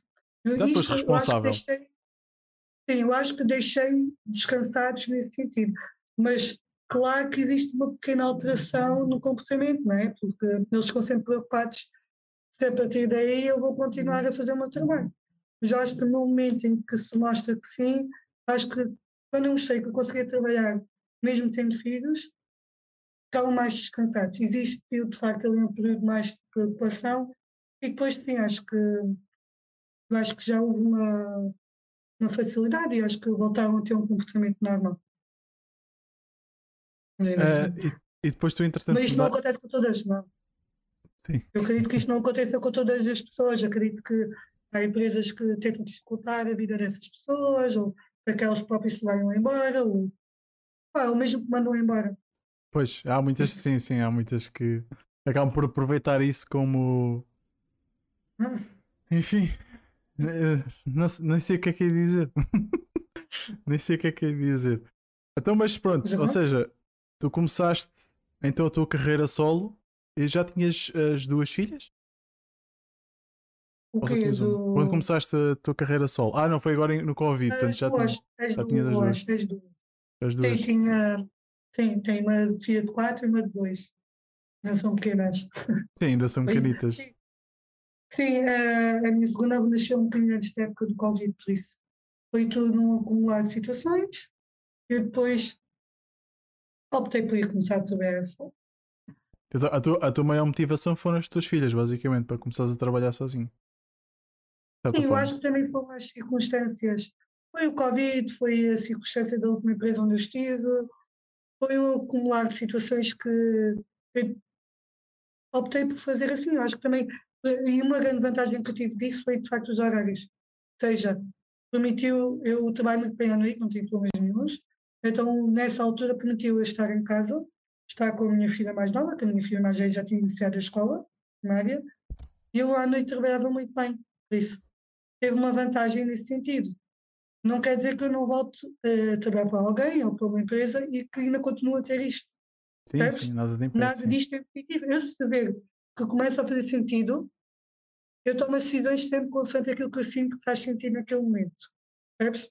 Naquele momento fez-me todo o sentido e consegui de facto ter um bom salário, se calhar até melhor do quando estava a trabalhar para outras pessoas, o que é bom, né? atingir aquele patamar que eu queria atingir nesse sentido, mas também permitiu estar mais presente na vida das minhas filhas. Ou seja, teve um, um impacto positivo nos dois sentidos, quer a nível de carreira, quer a nível pessoal, porque pude vê-las a crescer, pude acompanhar muito mais do que se calhar alguém que está sempre, sempre no trabalho e a trabalhar para outras pessoas. E não tens aquela pressão de que ah, tenho uma reunião na escola da minha filha, tenho que ir avisar Sim. que tenho que sair. Não, acabas por conseguir O gerir medo, a... existe. Existe um medo, porque eu vou-te ser sincera. Eu, quando estava noutra empresa, não foi né, na primeira, foi noutra, hum, eu, uma situação que me mudou bastante foi: a minha, tive que ir com a minha filha mais velha às urgências, de repente, ela. Não me lembro bem qual era a situação, que já foi há algum tempo, tive que às urgências com ela, foi na parte da manhã. Nós íamos ter, ter uma formação. Eu avisei a empresa de manhã, porque foi uma urgência, não é? Olha, Óbvio. vou chegar um pouco mais tarde, que eu vou com a minha filha às urgências. Depois cheguei lá, a, a gestora da equipa olhou para mim, né? nem perguntou se estava tudo bem, nada. Olhou-me de lado, literalmente, um cara de quem estava chateado comigo, e disse: Ah, a formação já começou, podes ir. Não tinha filhos para E não. a gente fica. Não. Mas era uma mulher. É uma Mas rapariga. não tem nada a ver. não tem- Olha, olha que eu já, a ver? já a me gente tem cruzei. percepção, e aquilo que estás agora, aquela percepção que a mulher é mais compreensível. Não, não, não, Não. tem nada a ver. Não Não tem existe nada a ver. é igual. Tem Homem ou mulher é igual. Mas olha, eu já, já tive. Isto não é uma eh, situação que acontece uma vez, isto acontece várias vezes e com outras pessoas também. sim, Isto não acontece só comigo, porque é fácil a gente olhar de lado desculpa. Estas situações, não é? Mas eu, eu compensei esse tipo, eu compensei. A questão não é se compensar ou não. A questão é, é tão desnecessário, percebes? Porque eu dou tanto, eu acho que é isso é isso que me fez também trabalhar um pouco para mim mesma. Eu dava tanto que quando era para receber, digo eu, né? nestas circunstâncias, é aquilo que eu consigo receber, quando acontecem imprevistos, olham do lado qual é o sentido de tu dares tanto, percebes? Sim, sim. quando precisavam de mim eu ficava a trabalhar até mais tarde, ou quando eh, era um fim de semana precisavam de algum trabalho eu dava, ou quando ligavam fazia. Mas depois olham de lado dessa maneira, quando, quando digo olham de lado, é mesmo olhar de lado mesmo. Sim, eu sei o que é. É? sei- E não tenho filhos. Não, a questão é que. Por isso eu acho que tem que haver, e é aquilo que eu estava a dizer, tal sintonia. Eu acho que sim, acho que tem que perceber quando acontece esse tipo de situações, mas eu também vou dar quando é ao contrário. Imagina, existe um evento da empresa. Eu estou a organizar um evento para a empresa. Eu vou estar num sábado, na realidade não é meu dia de trabalho, vou estar lá e nunca, nunca vou olhar de lá, não vou ficar nem vou pedir esse dinheiro. Simplesmente vou dar esse tempo, porque é importante para a empresa. Tal como eles vão ter que compreender quando é importante para mim eh, as urgências com a minha filha, não é? Claro, exatamente. É. Não é, não é Tem que pis ser para a praia, é tipo, é pis para tua, com a tua filha ao médico. Ou porque aconteceu É. uma urgência com a tua filha. Sim, como é- podia ter ido o pai, mas naquele caso exato. fui eu. Foste tu, calhou-te a ti, pronto. Já calhou o pai ir, ou o pai ir ao médico com os filhos. Percebes? Exato. Isto não é. Eu acho que temos que perceber qual é o ideal. É isto. E quando a realidade também mudar e a percepção mudar, acho que é o ideal para, para tudo isto. Sim, mas eu- lá está, era o que a gente estava a falar há bocado. Eu acho que ainda vai levar duas geraçõezinhas até as coisas começarem a realmente a sentirem o efeito. Primeiro, até essa realidade mudar, ou seja, até, por exemplo- por exemplo, eu já começo a ter esta alteração, provavelmente as minhas filhas também vão ver isto, vão ver que o papel do pai e da mãe é igual, elas se calhar já vão exigir o mesmo dos futuros companheiros, é bom não me ouça, bom que ele não ouça nada disto, mas ah, elas vão ver, vão fazer o mesmo com os filhos. Eu acho que quando essa realidade mudar, não é só este 10% que é o que acontece agora, mas se calhar os 90% também, os restantes 90% também têm que mudar. Quando Sim. isto tudo mudar, depois ainda existe um grande caminho até a cultura mudar, até a percepção que nós temos disto realmente mudar. Uhum. Ou seja, não é só nós mudarmos, é também todo o futuro disto, até realmente percebemos que isto funciona, não é? Sim, E já tem, mudou muito. a cultura, agora a é- cultura em si tem que mudar, não é só duas é ou três pessoas. O problema, o problema aqui é, é como em tudo. Ah, mais uma vez, até foi, olha, até foi com o Sérgio que está tá, tá aqui connosco que eu, que eu falei nisto. Que é, eu acho que há muita coisa que tem que mudar na nossa sociedade, no nosso pensamento. Só que só tens duas formas de chegar a, a chegar a um ponto de conseguires mudar isso. É, primeiro tens Uhum. dinheiro e segundo tens, teres influência. Se não tens dinheiro nem tens influência, tu não vais conseguir mudar nada. Então tens, tens duas hipóteses. Tu realmente queres mudar isso, ou trabalhas mais para teres dinheiro e trabalhas mais para ter influência. E aí já consegues mudar o que tu quiseres. Agora, É. até lá, esquece, foca. Para mim, o meu pensamento é foca, é, em nós. Eu acho que há várias influências que começam a mostrar um pouco este papel. Eu vejo isso. Eu acho que o papel de uma influencer tanto pode ser positivo como negativo. Por exemplo, temos uma Liliana. Pronto, a Liliana, que veio da Casa dos Segredos, que, pronto, né? acho que foi da Casa dos Segredos, ou o que é que é que seja que eu não acompanho. Sinceramente, eu, Eu. não acompanho. Mas pronto, é uma influencer que ah, tem dois filhos, uma filha e um filho, e que mostra todo que ela consegue ter um negócio, consegue fazer tudo, mesmo com dois filhos. Percebes? Acho que é um bom exemplo. Acho que quanto mais exemplos destes existirem, melhor. E também mostra o papel que o pai, naquele caso, tem. Ah, Estás a perceber? Quer dar acho que- apoio também. que também faz isto, também ela faz tanta coisa, e eu vejo isso. Ela tem uma linha de biquínis, ela faz tanta coisa que mostra que realmente como mãe é possível. Percebes? Não é só ela, também, por exemplo, cá no Algarve existe uma rapariga chamada Cristiana, também saiu dessas num reality show, também mostra isso. Mostra todo o poder que uma mulher é capaz de ter, uma mãe, e que, independentemente de ser mãe, também pode construir algo. Percebes? Isto também tem a ver muito também com o pai, né? O pai também tem que, tem que haver aqui um- uma justiça dos dois lados. Por exemplo, se um dia tu fores pai, também tens de perceber que a tua mulher tem direito a também construir algo que ela queira.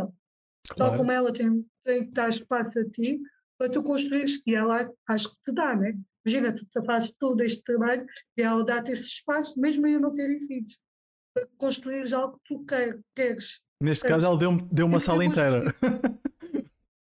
por exemplo, e dá-te o tempo, e, é to- e- e a compreensão. Eu acho que tem que haver uma justiça entre casal para tudo funcionar. E uma compreensão, por exemplo, meu quando eu comecei a estudar, eu comecei a namorar quando iniciei a licenciatura, na mesma altura. Comecei a namorar com o meu companheiro, vai, vai vai agora fazer 10 anos.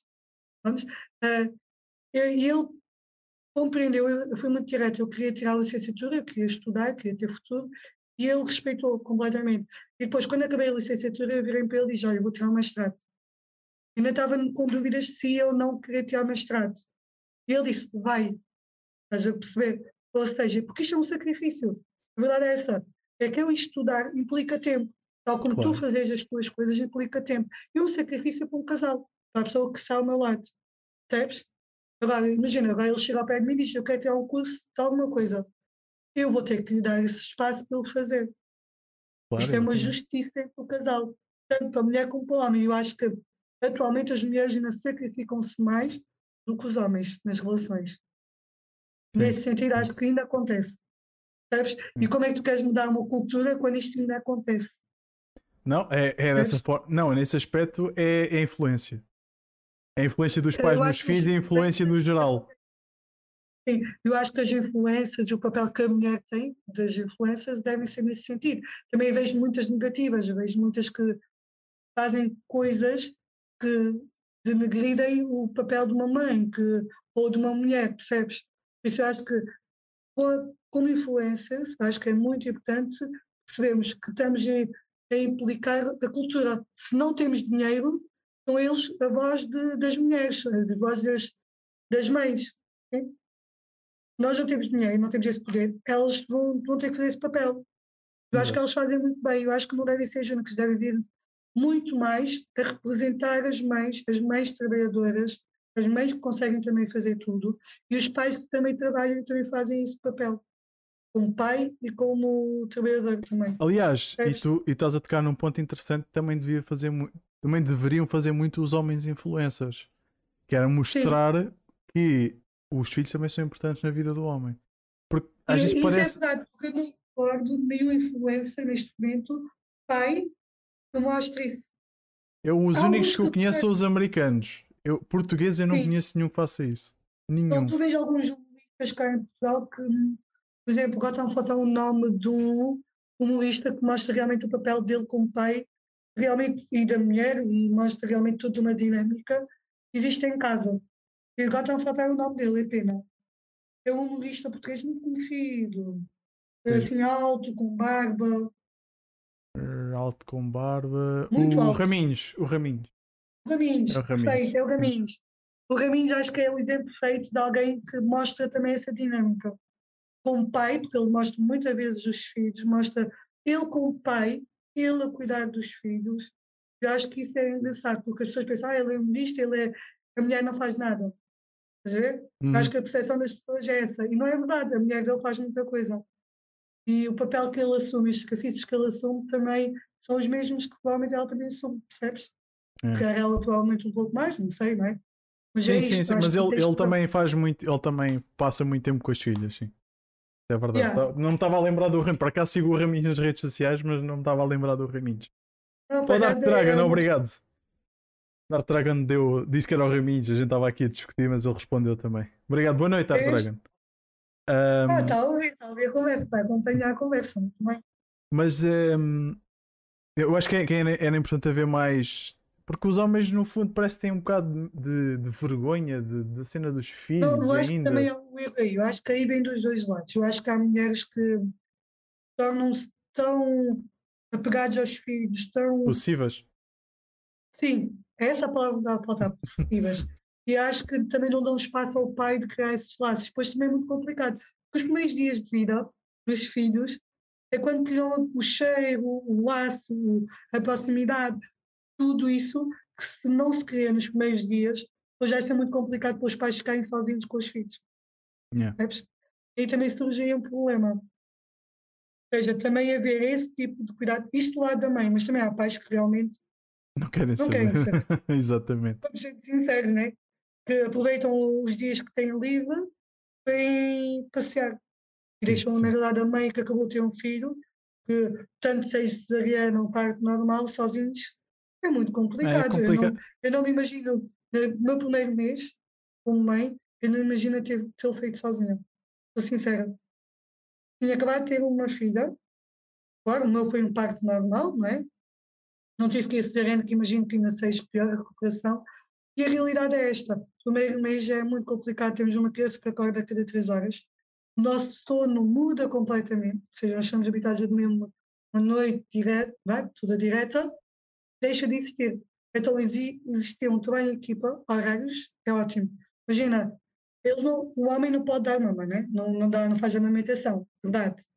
Mas não implica que durante a noite não possa ir buscar um bebê que está a chorar, dar, dar a fralda, dar a mãe só para dar mama e voltar a colocar a criança no berço, por exemplo.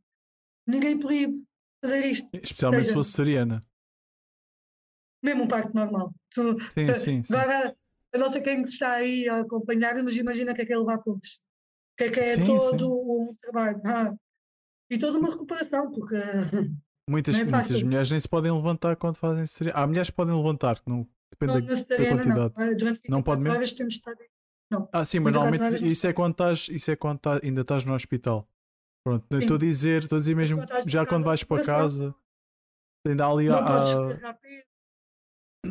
Exato. Daí ser essencial também o, o estar, ter um pai que ajuda um bocadinho mais nesse aspecto. Mas olha, antes não de. É ajudar a fazer. Ah, sim, não é mas... ajudar a fazer o trabalho com o pai. Fazer o trabalho com o pai, também. Tá Isto é uma a dizer... que temos de mudar rapidamente.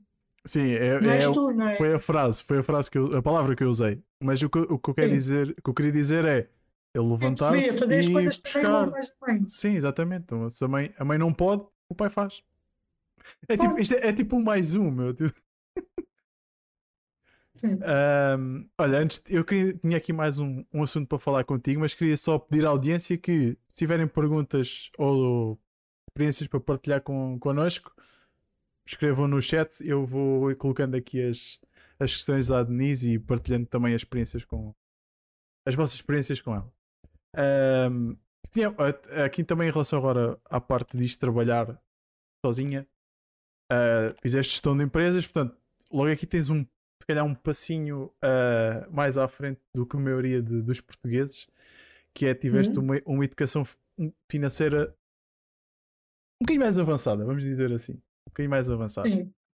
Uh, portanto, tu quando deste, dás este passo, qual é que é a tua primeira, o teu primeiro pensamento a nível de estabilidade para criares aqui, com é, certeza um fundo de emergência, um... como é que foi o teu eu processo? Eu não sou sincera, eu não comecei do zero, foi uma vantagem.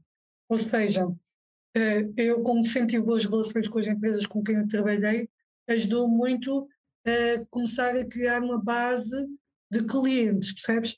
Ou seja, eu sabia a partir do momento em que fosse embora que poderia, que já tinha algum tipo de rendimento que vem daí, percebes? Mais certo. Sim. Ou seja, isso ajudou-me. Ajudou-me mais facilmente a dar esse passo, com filhas, ajudou-me a dar esse passo. Depois, a partir daí, eu comecei a procura, quando eu vi que tinha tempo, ou seja, para ter mais clientes, mais. Cresci a partir daí comecei a arranjar mais clientes, percebes? Sim. Constante o meu tempo. Claro que eu não vou. Uh, podia ter mais clientes ainda, mas se eu vejo que não tenho tempo para fazer um bom trabalho, eu não vou fazê-lo, porque está o meu nome em jogo.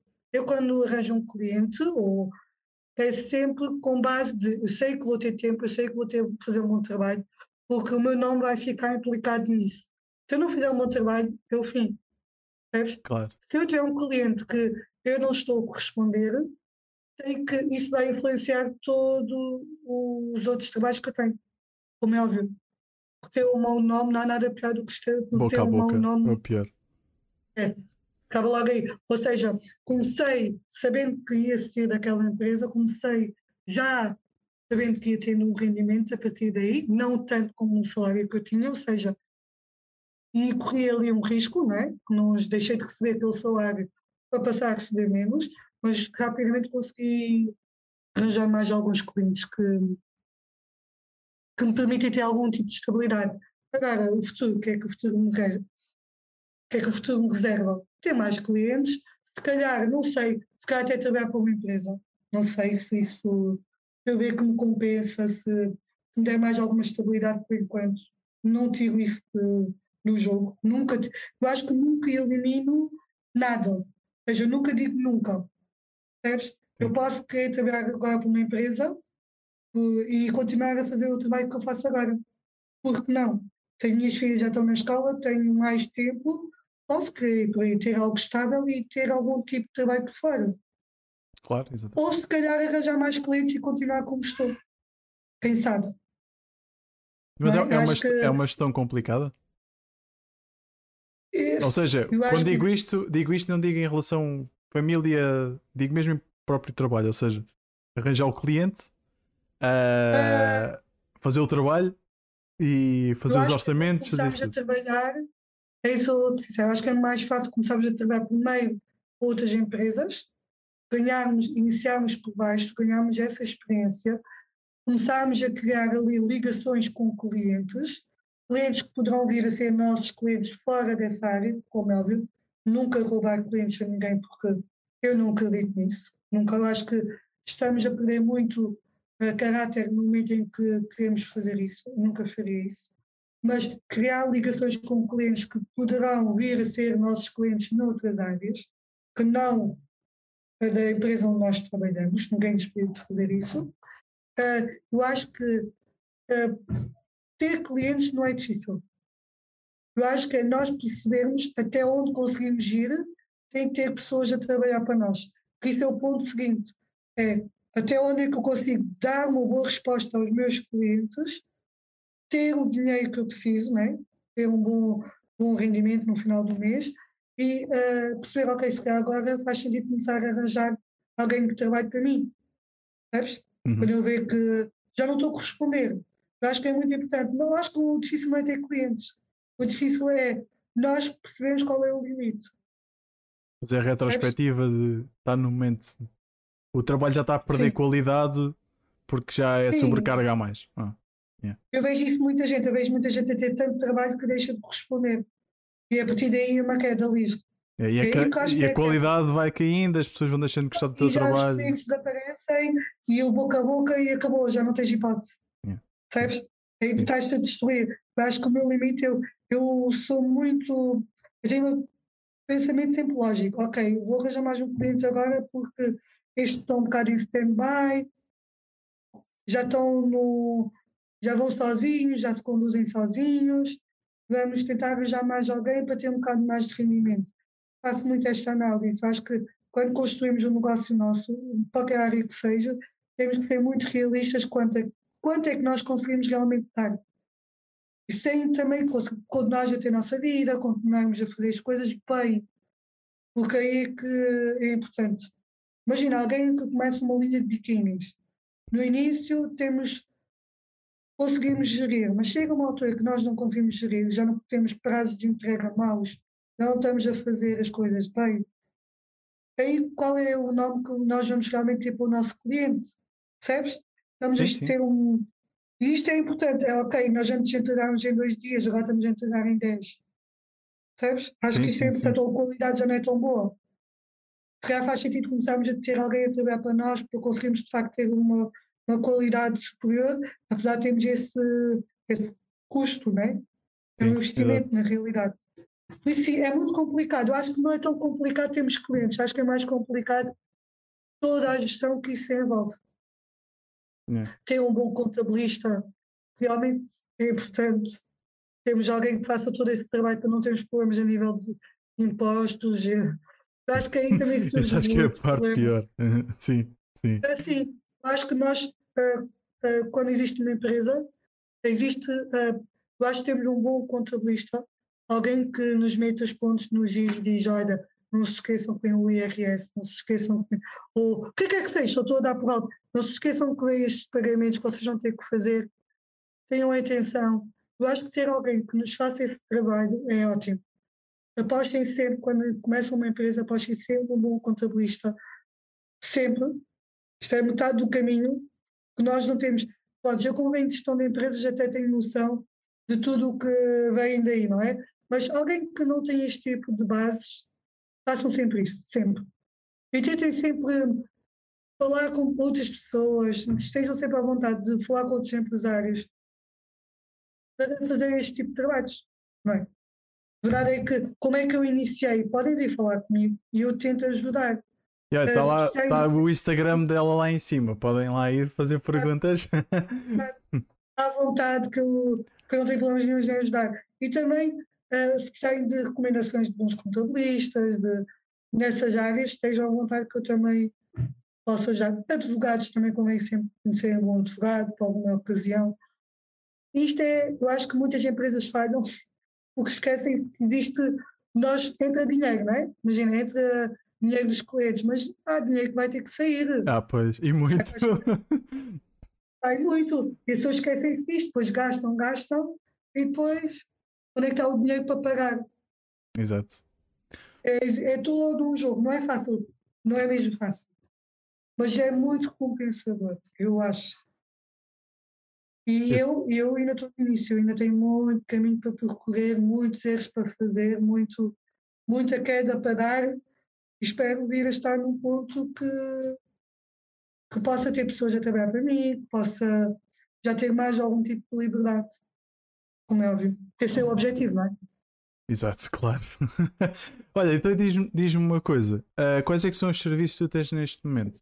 Já agora para fazer aqui o, o uh, a, a, publicidade. Pronto, eu faço tudo o que seja a nível de marketing digital, tudo o que seja campanhas em redes sociais, Instagram, Facebook, LinkedIn.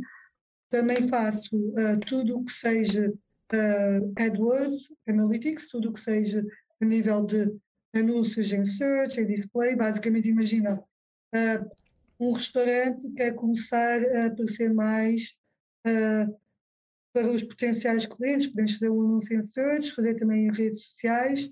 para depois aparecer para o, os clientes que realmente quer, quer a nível geolocalizado, uh, quer a nível um tipo público-alvo, estrangeiro, nacional, o que quer que seja. Também faço uh, SEO para websites e também crio conteúdos para websites. Uh, traduções também ajudo e também tenho alguns parceiros que fazem também outras áreas que também posso recomendar.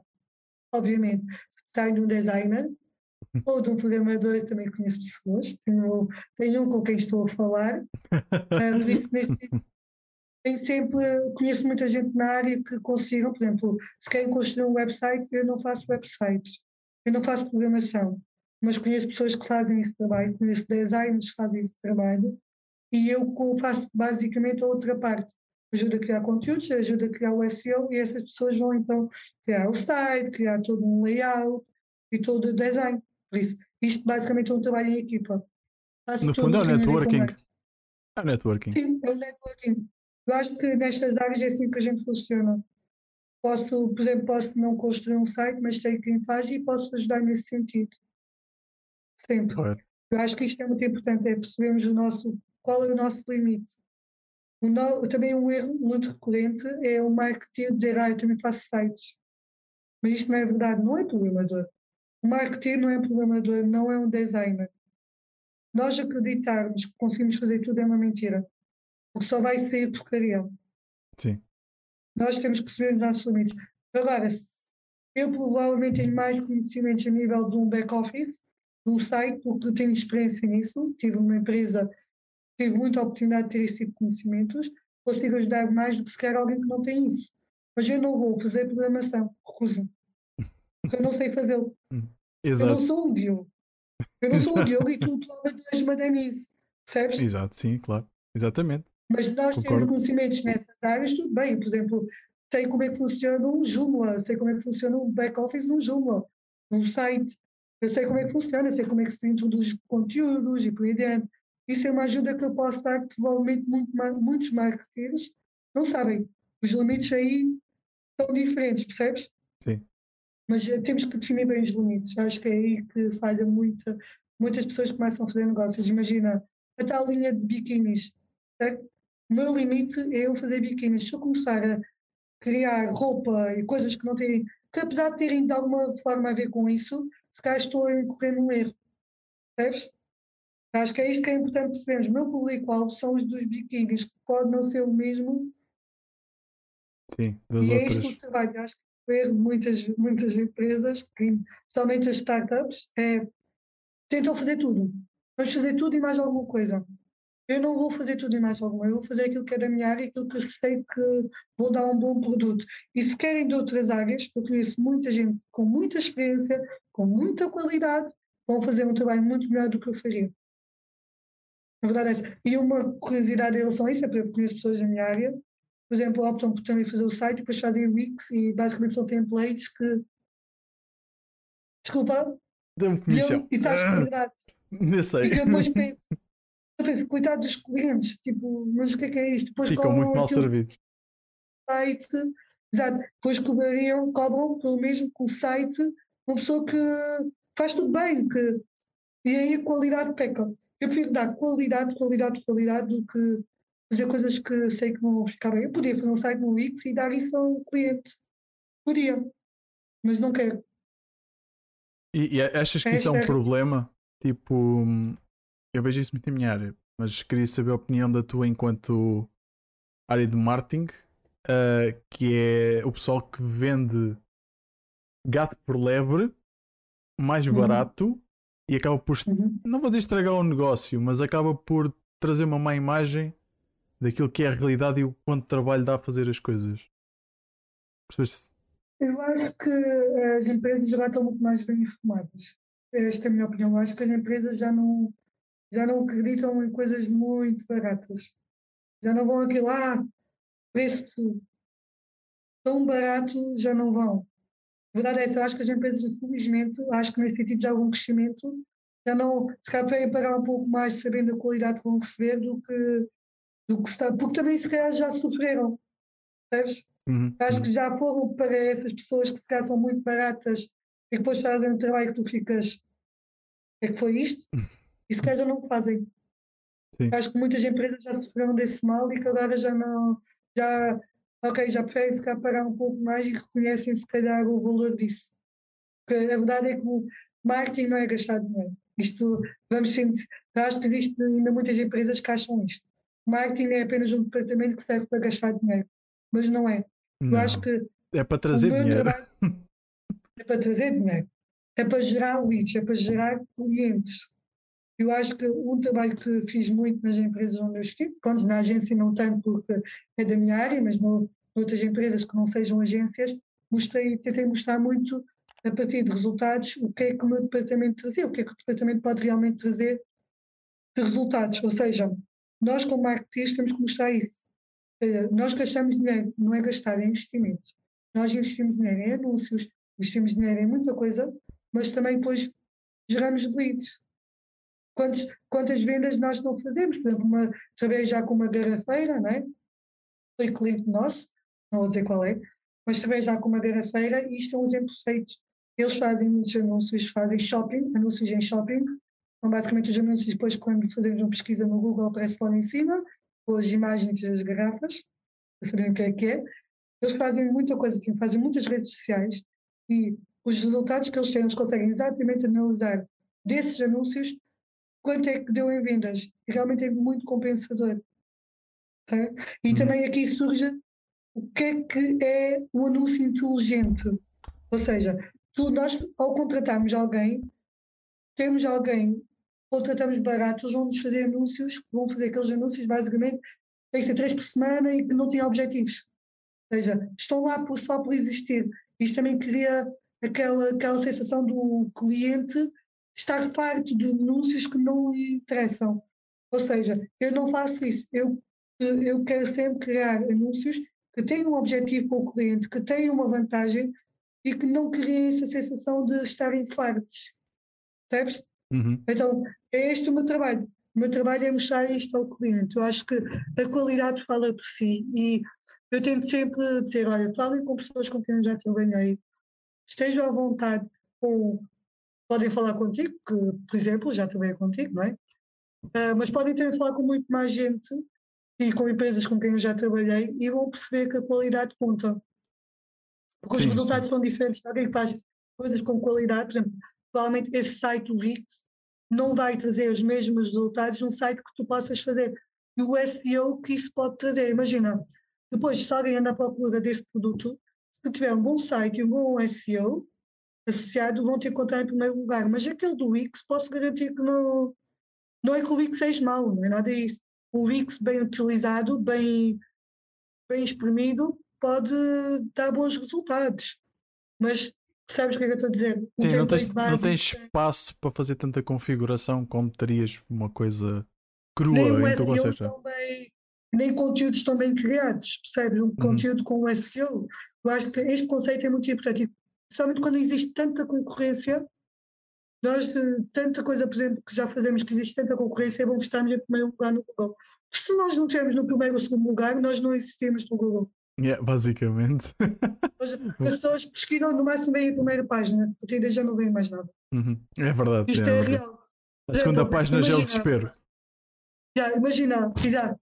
Imagina, nós estamos à procura de um parque aquático, certo?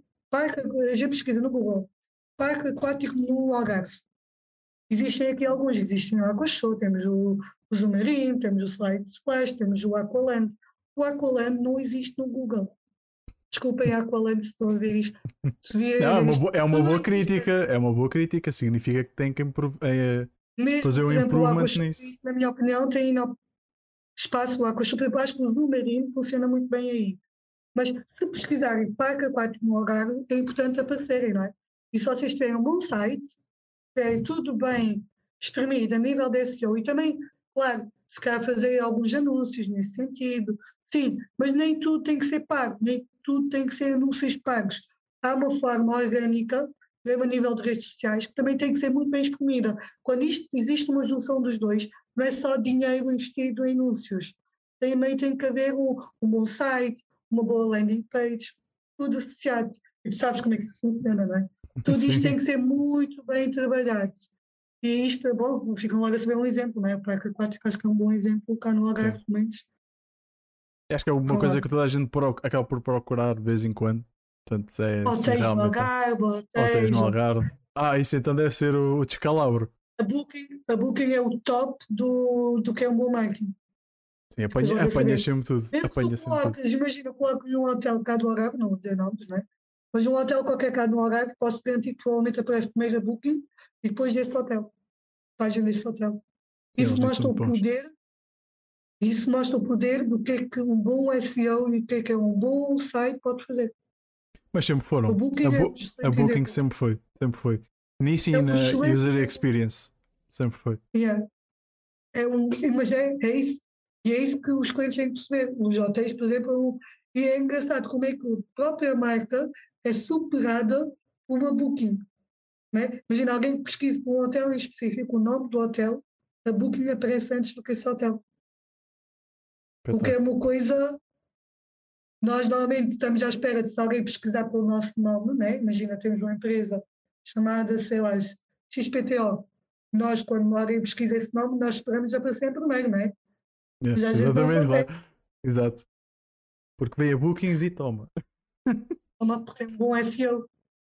Mas olha, era um- isto, era, isto era um bom tema Mas para pronto, um podcast. saber qual é que é o meu trabalho, basicamente é tudo isto. Existe, Exato. marketing faz muita coisa.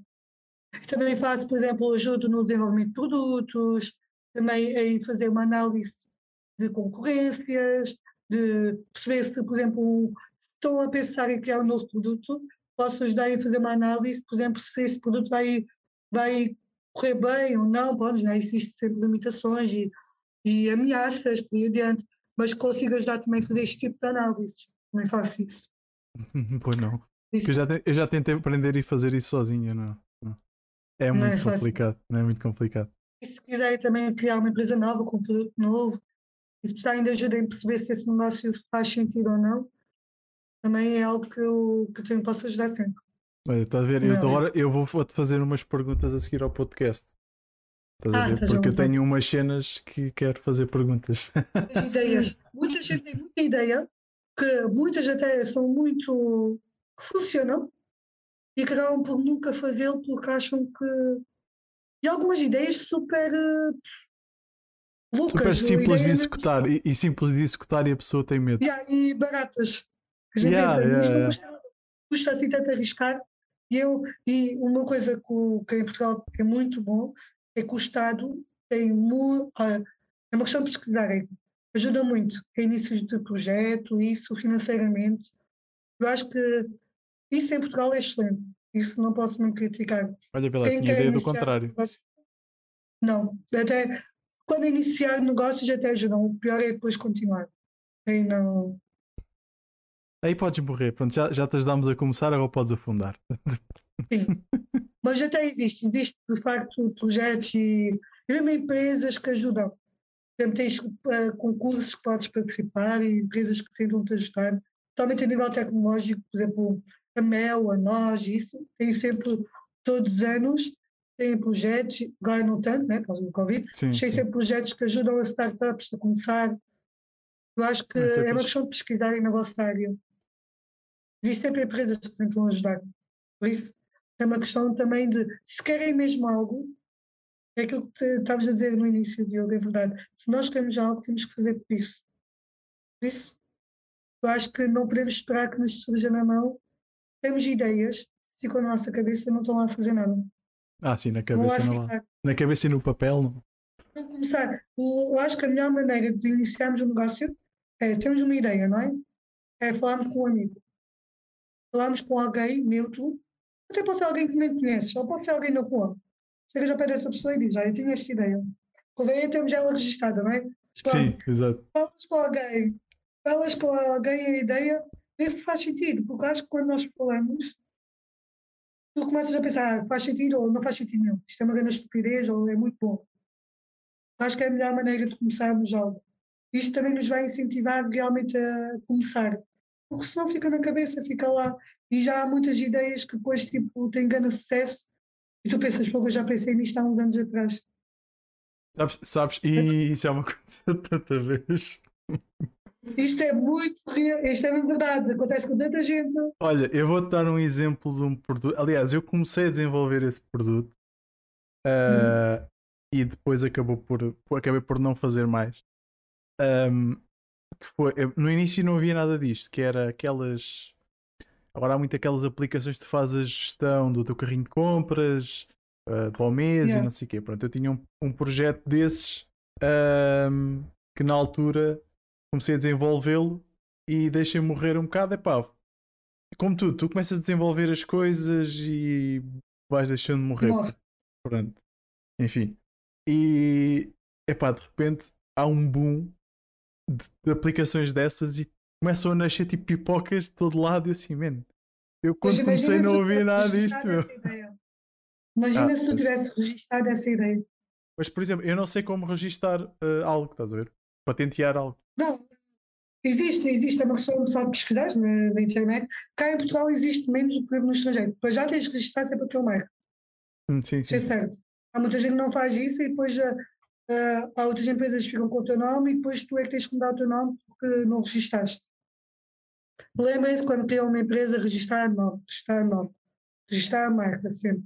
E depois existe mesmo uma plataforma, agora não falta um nome, que, ajuda, que permite registar ah, ah, ideias e basicamente por aí. Tu podes é só registrar partes dessa ideia. Imagina, tu, a tua ideia era, por exemplo, criar um carrinho de compras que permitisse fazer uma gestão mensal. Imagina, Uhum. isto era o que tu irias registar, percebes? Tu Sim, registras a tua ideia. E se alguém quisesse agora fazer o mesmo, e se tu visses que uma empresa tinha feito isso, tu podias chegar ao pé dela e dizer, olha, isto está bem registado.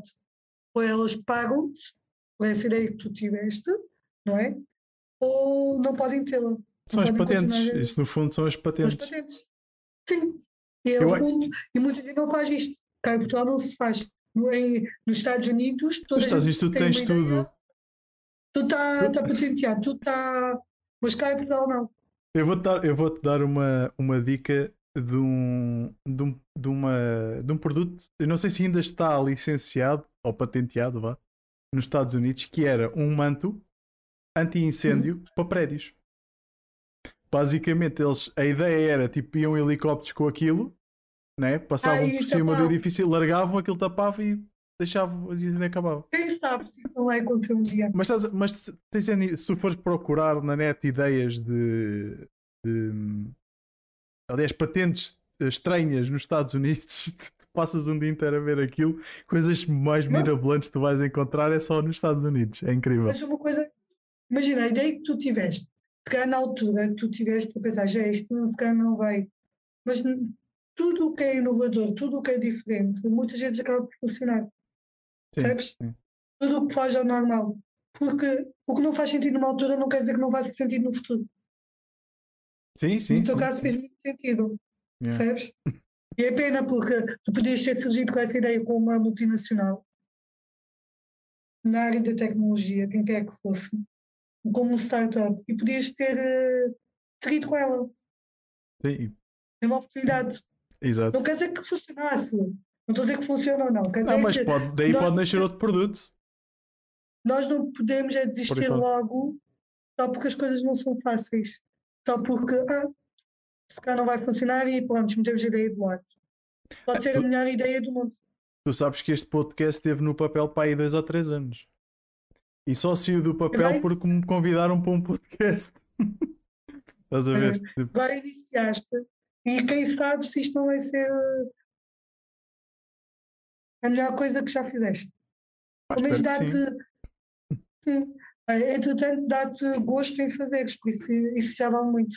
Não, dá, dá muito É? gosto em fazer. Dá muito gosto em fazer. A sério. Aprende, aprende muita É. coisa com as pessoas de pontos de vista diferentes que se calhar de outra forma nunca ia ter acesso a esses pontos de vista. Porque o nosso, o nosso, o nosso grupo de amigos acaba por ser eh, fechado, não é? As ideias acabam por chegar a um ponto de serem sempre as mesmas. Mas, mas, Uh, numa altura como esta, né, que estamos basicamente todos isolados, uh, ainda estamos um bocadinho isolados uns dos outros, e no fundo uh, reencontrar pessoas do passado, como é o teu caso, a gente não fala, não fala, falamos, mas não falamos assim com frequência, não trocamos ideias como estamos a trocar aqui agora. Portanto, acho que é também um espaço muito bom. E, por exemplo, o último podcast um, deixou-me refletir, por exemplo, sobre o, tem o, tema do teletrabalho. Porque a pessoa que esteve yeah. aqui, que é o Luís Lopes, se quiserem podem ir ao meu canal do YouTube ver o último podcast, um, que ele tem uma ideia sobre o teletrabalho, eu tenho outra. E isso deixou-me a refletir, por exemplo, estás a ver? Um, hoje, hoje falaste sobre o tema de, da marca. Agora, aqui no final, estamos aqui falando do tema da marca. Sim. Tema das patentes. É uma coisa que, por exemplo, vou, se calhar vou investigar mais a fundo. Vou, mas cá, cá, eu acho realmente. Que no tema, acho que este tema deste tem muito a ver com consciencialização. Eu acho que tem muito a ver com isso. Em geral, agora só falando do tema em si, acho que tem muito a ver com uh, nós temos a consciência do que é que existe, o que é que, quais são os limites, e como mulheres, como mães, e, ou como futuras mães, né? nem toda a gente quer ser mãe, uh, ter consciência do, do, de que isto é o normal. Nós não podemos levar tudo a mal. Isso existe também, né? Sim. Por isso eu acho que sim, eu acho que, eu acho que o podcast tem também a vantagem de não falar só sobre o tema, mas também da realidade da pessoa. Exatamente. A minha realidade não é a mesma que a tua. Exatamente. É essa. E isso faz com que é abras os horizontes para outras realidades e que absorvas essas, essas maneiras de pensar. A idade traz isso. A forma como eu se calhar pensava quando comecei a minha carreira profissional não é a mesma que agora. Eu naquela altura se calhar dizia certas coisas porque não compreendia ou não percebia, eu levava a mal muitas coisas, agora se calhar não levo tanto. Agora já levo tudo lado. como. Sim, e o, o, que, o que é que eu aprendi e recomendo a toda a gente que trabalhe e que, e que venha a trabalhar é ser direto. Eu acho que o mais correto nas nossas nossa forma de trabalhar é sermos direto nas coisas. Não andar com rodeios, não andar com falsidades, não andar a falar mal das pessoas. Eu acho que a melhor forma de nós trabalharmos e ter um bom ambiente de trabalho é sermos direto com as pessoas. Estás a fazer um mau trabalho e dizer à pessoa, estás a fazer um mau trabalho. Ou podes melhorar desta forma. E também sermos direto em relação a nós mesmos. O que é que, por exemplo, eu como mãe, o que é que isso significa? O que é que isso significa para a empresa? Ou para as pessoas com quem nós trabalhamos? Eu acho que sermos diretos é a melhor forma de trabalharmos em relação a tudo. Em relação a clientes, em relação ao empregador, em relação a colegas, eu acho que é a melhor forma. Impede muitos mal-entendidos, impede muitos problemas que quando não existe isto, na realidade cria, e às vezes à toa, nós achamos que alguém está a falar mal de nós quando na realidade não está, que foi só um mal-entendido, foi um, um, ele diz alguma coisa a alguém e que afinal não é bem assim. Eu estou a falar de uma forma geral nas empresas. Eu acho que quando nós temos isto, sermos mais diretos, eu acho que ninguém, não existe mais interpretações, nem um disco disso. Pronto, eu sou, quero logo no momento da entrevista, eu digo logo, eu sou muito direto. Eu aquilo que tiver para dizer, eu vou dizer, mas não sendo mal criada, claro, né? não é claro. chegar ao pé e dizer, ah, és uma treta. Não, né? Mas temos isto, sermos diretos. Eu, por exemplo, dizer diretamente Uh, tenho duas filhas, é isto que isto significa. O pai é muito presente, um pai que faz tanto com ele. Eu acho que isto ajuda muito, porque a empresa consegue perceber o meu ponto de vista. Exatamente. Tal como eu vou compreender o ponto de vista dela. Isto é a minha recomendação mesmo para qualquer pessoa. Mesmo que não tenha filhos, mesmo que não queira ter filhos, mesmo que seja qualquer momento. Imagina, nós temos alguma doença, não é? Pronto. Isto é a realidade. Nós podemos ter, sei lá, um problema de tiroide estou a dar um exemplo. O problema de tireoide é um problema, é um problema hormonal que depois pode ter algum tipo de influências a nível de humor, de boa disposição, depressões e por aí adiante. Nós, eu acho que é muito importante nós sermos o mais direto possível com as pessoas com quem nós estamos a trabalhar. Isto é a minha realidade, não tem mal nenhum. Mas nós temos consciência que aquela pessoa tem este tipo de problemas, que pode ser depressões ou o que quer que seja, é importante, porque a forma como vou relacionar com ela e vou ter algum tipo de cuidado, estás a perceber? Uhum. É isso que é importante. Mesmo, olha, imagina, uma pessoa que já tenha estado em, de baixa por depressão, certo? Nós sabemos isto. Isto é recorrente, não tem mal nenhum. Não, não. Mas não. nós temos, nós informarmos isto é importante para qualquer pessoa que venha trabalhar connosco saiba isso, saiba como gerir trabalhar connosco. Eu não sei qual é a razão de ter estado de baixa de por depressão, mas pode ter sido por trabalho, foi, whatever. Foi, foi. Prontos. Eu não sei se depois queres falar um pouco sobre. Não? Eu Mas estava. Não, sabes, sabes que eu estava estava ainda no outro dia por acaso. A época estávamos a falar disso. Que é a importância Hum. de certa forma termos ah, um brainstorm. Temos alguém para fazer brainstorm. Estavas a dizer, passas na rua, falas com alguém. Ah, mas ah, a- a- é importante termos eu- um brainstorm, termos alguém com quem falar. Às vezes falo com o Borges, por exemplo. Ah, Ah, ele é a Mas pessoa ta- com quem mas tu também- se falas. mas também não quer estar sempre a chatear o Bor. não, mas por acaso, por exemplo, este tema da, hum, da depressão e do burnout, eu já tenho uma vasta experiência com- tanto com um como com o outro. E, e há uma coisa que eu quero fazer aqui no podcast, que era fazer um podcast sozinho. Fazer um sozinho com o chat. Ou seja, ter as pessoas eh, a interagir comigo, mas não ter um convidado. Falar de um tema que, Que te tenho, que eu tenho experiência, exatamente, estás a ver? Ah, e eu tenho estado a planear realmente fazer um, um podcast, um episódio, e digam-me vocês, chat, o que é que acham de- sobre depressão e, e burnout. Pronto, Sim. interagir com as pessoas, falar com. mostrar a minha experiência de- e outros. E outros... O Borges está a dizer nunca chateias, amigo. Mas é, é assim, é aquelas questões que, que eu já, já passei e que eu sou, sou acompanhado por, por um psicólogo, tenho, já arranjei ferramentas ao longo dos anos para, para saber identificar essas situações, ou seja, e partilhar isso, estás a ver? Estás a ver? Eu Mas sem convidado, mas sem convidado. É o, papel de psicólogo e ainda existe muito aquela, aquela, aquela conversa de ah, aos malucos. psicólogos são. Sim. Isto Ah, é um não. tema também muito interessante, porque acho que cada vez mais eu vejo isso em pessoas que eu conheço. Eu próprio defendo muito nós irmos aos psicólogos. A verdade é esta, eu defendo muito. E as pessoas têm medo de ir com esse. Porque existe isso, existe aquela ideia fixa, ah, mas eu não sou maluca, não sei mas tu não és maluco. Isto não é se és maluco ou não, se calhar até és, né? Mas pronto, à parte. Mas, Mas sabes que eles não usam esse termo. Eles não, usam esse termo.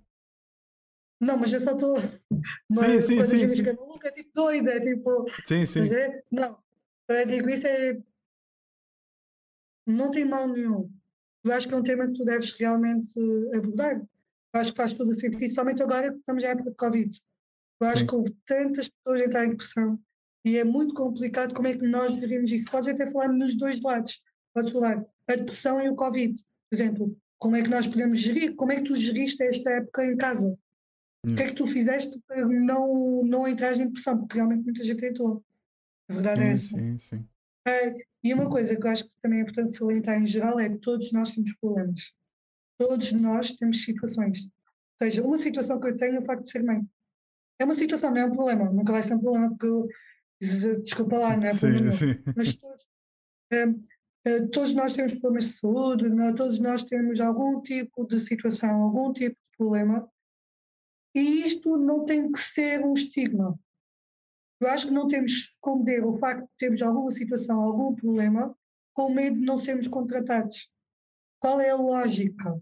né? Eu acho que o facto de sermos sinceros mostra que vamos sempre ser sinceros com, com a pessoa com quem nós vamos trabalhar. Eu, imagina que eu escondia ter filhos, se me contassem, ah, tens filhos e eu dissesse que não. Que confiança, é o pois eu não problema? descobri, né? Aí Mas- sim ia ser um eventual- problema teres filhos. Mas há pessoas escondem. Tu tens dúvidas que há pessoas que escondem no início que têm filhos? Ah, ou que estão que não. grávidas? Acredito, não. Ah, Há grávidas, acredito que escondam. Claro. E sabes porquê? Porque existe um medo. Ou seja, eu acho que quanto mais nós percebemos que não tem que haver problema em dizermos as nossas situações, os nossos problemas, eu acho que é o melhor, porque toda a gente os tem. Agora, se tu escondes eu não, agora é o empregador que decide quem vai contratar. Exato. E há empregadores que preferem contratar a pessoa que é sincera, a pessoa que simplesmente diz todos os problemas que tem, todas as situações em que se encontra, há pessoas que se contratar a pessoa que pensa que não tem problemas, mas que tem mais se do que ele. Estás a ver? Verdade. Tem mais verdade. situações do que ele. E depois, quando começam a trabalhar, é vão descobrir, ah, afinal, esta pessoa tem mais situações de vida do que a outra, que não foi sincera. Exatamente. É verdade. Isso não é há verdade. ninguém neste mundo que não tenha nada na vida. Todos temos situações Todos e problemas e todos. É verdade. Isso, Cada um com as podes não ter suas. Yeah, podes não ter filhos, mas se calhar tens outros problemas que eu se calhar não tenho. Sim, sim. Eu não estou a falar da depressão em si, estou a falar de outras coisas. Sim, não, então, mas a vida, a vida também é feita disso, né? Há outras, outras questões, não só saúde, mas se- olha, situações de dinheiro, situações de tanta Olha, coisa. Né? Tanta coisa pode sociais, ou acontecer. família, ou- Exatamente. Imagina, eu tenho dois filhos, mas imagina que eu poderia ter eh, um irmão ou alguém que tivesse problemas de saúde Sim, e, é uma- que, e que isso eh, significasse que eu é que cuido dela, eu é que souber alguma situação, eu é que tenho que ir. Isto é uma realidade e há muita gente que esconde este tipo de situações. Isso é verdade. Agora, dá-se mais importância se calhar alguém tem filhos do que se calhar alguém que tem outro tipo de situações. Exato, verdade. Não Exato. sei, o Borges que tem filhos, ele se calhar eh, É o Borges, o que é É que achas? Tu tá- estás muito calado hoje. O que é que se passa? Pois, Mas eu vou aproveitar a deixa, pessoal, a chat. ah, pá, última chamada. Se tiverem perguntas para a Denise, ah, aproveitem os últimos minutos. E hum, tens mais alguma coisa para acrescentar, Denise? Queiras falar? eu acho que é isto que é importante. Acho que é a nossa mentalidade que também tem que mudar e a forma como nós agimos. E depois, quando isso tudo mudar, e não é só uma pessoa, é todas as pessoas, toda a percepção que as empresas têm é, vai, vai mudar também. A cultura muda. Isto já mudou, por isso agora é uma questão de anos e não vai mudar amanhã, vai Sim. mudar daqui a 10 anos. O problema, o problema é. Eu acho que não se ofendam com todas as questões que façam, porque às vezes não existe maldade. E é uma, houve um amigo meu que me disse uma coisa que é muito verdade. Houve uma altura que eu me ofendia muito com questões, mas uma questão não é uma afirmação. Mas uma questão é apenas uma questão. que. Exatamente. E não sei se tu ouviste ao mesmo, mas é verdade, uma questão é apenas uma questão. Nós não podemos ofender com uma questão. Nós só podemos ofender-nos com afirmações. É Se verdade. alguém me chegasse ao pé de mim e dissesse teres filhos é um problema para ti, Aí, ver? aí sim, aí Depende. sim. Tu- ó, eu sinto que alguém chegar ao pé de mim e dizer-me assim: tu vês dificuldades em. O facto de teres meio, tu vês dificuldades na, na tua carreira profissional. Isto é uma questão. Não é para me ofender. Uma questão e eu sei responder. Percebes? sim, sim. Não tem mal nenhum. E- isso- Eu acho que a abordagem sincera, ah, direta, mas também eu acho que temos que não ser maus. Eu acho que também temos que, ok, temos que ser sinceros. Imagina, o teu trabalho não está bem feito. Não precisamos dizer, ah, está tudo horrível, é tudo horrível. Não, podemos dizer, olha, podes melhorar desta maneira. Eu acho que nós temos consciência de como queremos ser tratados e tratar os outros dessa forma. Pronto, isto é só uma parte, que eu estou só a dar eh, Sim, sim. aqui conceitos de situações que eu vejo na realidade. Nós não precisamos ser maus uns para os outros, mas podemos tentar ajudar os outros a melhorarem também. O seu trabalho, o seu o dia a dia. Sermos construtivos e não destrutivos. Exato. Direto, sincero e também com empatia. Isto é a melhor forma de comunicarmos. Quer com empregadores, quer com colegas, quer com amigos, quer com o que quer que seja. Acho que é a melhor maneira. São estas as três palavras que eu, que eu evidencio. E eu não vejo isto em muita gente, infelizmente. Eu vejo muita falta de empatia em muitas pessoas. Quer a Verdade. nível de amigos, quer a nível de colegas, quer a nível de empregadores. Também já vi muita falta de não serem diretos. Tipo, Simplesmente digam o que é que acham. Mas um- digam, olha, não estás a fazer o meu trabalho neste momento. Ou, pá, mas não sejam. Não digam algo a alguém e depois tipo, essa pessoa sei que me vai contar e depois estão a dizer uma coisa diferente. Opá, Sim, sim, exatamente. Isto cria todo um tipo de constrangimento, basicamente. Isto são situações da vida que vocês todos vão sentir, as pessoas que trabalharem vão sentir isto. Estás a começar a E tua pronto, carreira. aproveita, aproveita estas dicas, vão ser valiosas. Sim, aproveitem estas dicas porque eu adorava que me tivessem dito este tipo de coisas quando comecei a trabalhar. E uma coisa importante, Diogo, sei que tu gostas muito de trabalhar, eu também sou assim, gosto muito de trabalhar, adoro, não me importo, mas também temos que nos lembrar do outro lado, da vida pessoal, da vida fora do trabalho, de aproveitarmos a vida. Sim, porque aproveitar a vida também pode ser trabalhar, mas também pode ser a fazer outras coisas. Eu, eu, às vezes, as pessoas como tu, que eu sei que trabalham muito, e como eu que também trabalho, né? e como, eu conheço um monte de gente que faz isto, às vezes esquecemos de, disso. É verdade. de ter, de ter uma vida e lembrar que temos parceiros e que também filhos e quem quer que seja, que também precisam de, disso. Precisam da nossa atenção e do nosso. Né? Precisam da nossa Às atenção. vezes gosto que me relembrem, gosto que me relembrem disto porque às vezes é fácil de esquecermos, mesmo por, ao contrário, né? Também Claro, eles podem se esquecer disto. Exatamente. isso, também só estou a dar dicas, isto é, pode ser as dicas da Denise. As dicas de. Ah, vou fazer um podcast, vai ser as dicas da quiseres um Denise. podcast, se dia quiseres, faz as dicas da Denise, que eu tenho dicas muito fixes. Então, Juro que olha, tenho. Não, mas eu estou a gostar porque tu, tu, fala, tu falas bastante eu gosto pessoal que fala, fala bastante. Desculpa, que quase estás a dormir. Não, não é isso. Eu não estou aqui. É assim, eu quase a eu não estou quase a dormir. Estou cansado, é um facto, mas eu não estou quase a dormir. Mas ate- Não, mas atenção, é preferível ter aqui uma pessoa que fala do que uma pessoa que está calada, né? Que é que tem que fazer a Mas conversa qual é que foi a vantagem disto? Tenho minhas filhas provavelmente a dormirem. Ah, pois. Ah, pois. Já viram? Porquê? Porque, porque o pai ajudou. Porque o pai não ajudou nada. O pai fez o seu trabalho de pai. sabia. Já sabia. O pai fez o seu trabalho de pai. Eu já não estou a ouvir, deixa-me ver. Não, já não estou a ouvir. Provavelmente já. Ah, já está todo a dormir. Já sabia que tu ias dizer, não é estar. Não Eu é estar. podcasts, tem que ser esta hora para eu aproveitar e ter o meu descanso e elas. Estás a ver? É uma questão de gestão, estás a ver? Uma questão de gestão. hum, Mas Isto- pronto, olha, eh, gostei bastante de ter aqui e eu vou-te convidar mais. Eu, tenho eu assuntos para ti e tenho assuntos que nunca mais falta. Pois, Estás a é ver? experiência, sabes? Estás a? Exato. Já passei por muita coisa. E, e Olha, não só, e- e estás e estás numa área que dá para espremer bastantes assuntos. E bastantes assuntos interessantes e assuntos que me interessam. e, e que este, e, e este podcast é, é essencialmente é isso: é trazer conteúdo, trazer experiências das pessoas, dos convidados, especialmente. Existem tantos temas que eu acho que estão em voga. Por exemplo, ah, eu acho que o- temas que eu vejo muito relacionados comigo, acho que também com outras pessoas, é, por exemplo, existem muitos estrangeiros cá em Portugal. Qual é que é o, realmente o impacto que o facto de ser estrangeira tem nas empresas? Por exemplo, e que tipo de nacionalidades somos a ver? Isto também tem impacto.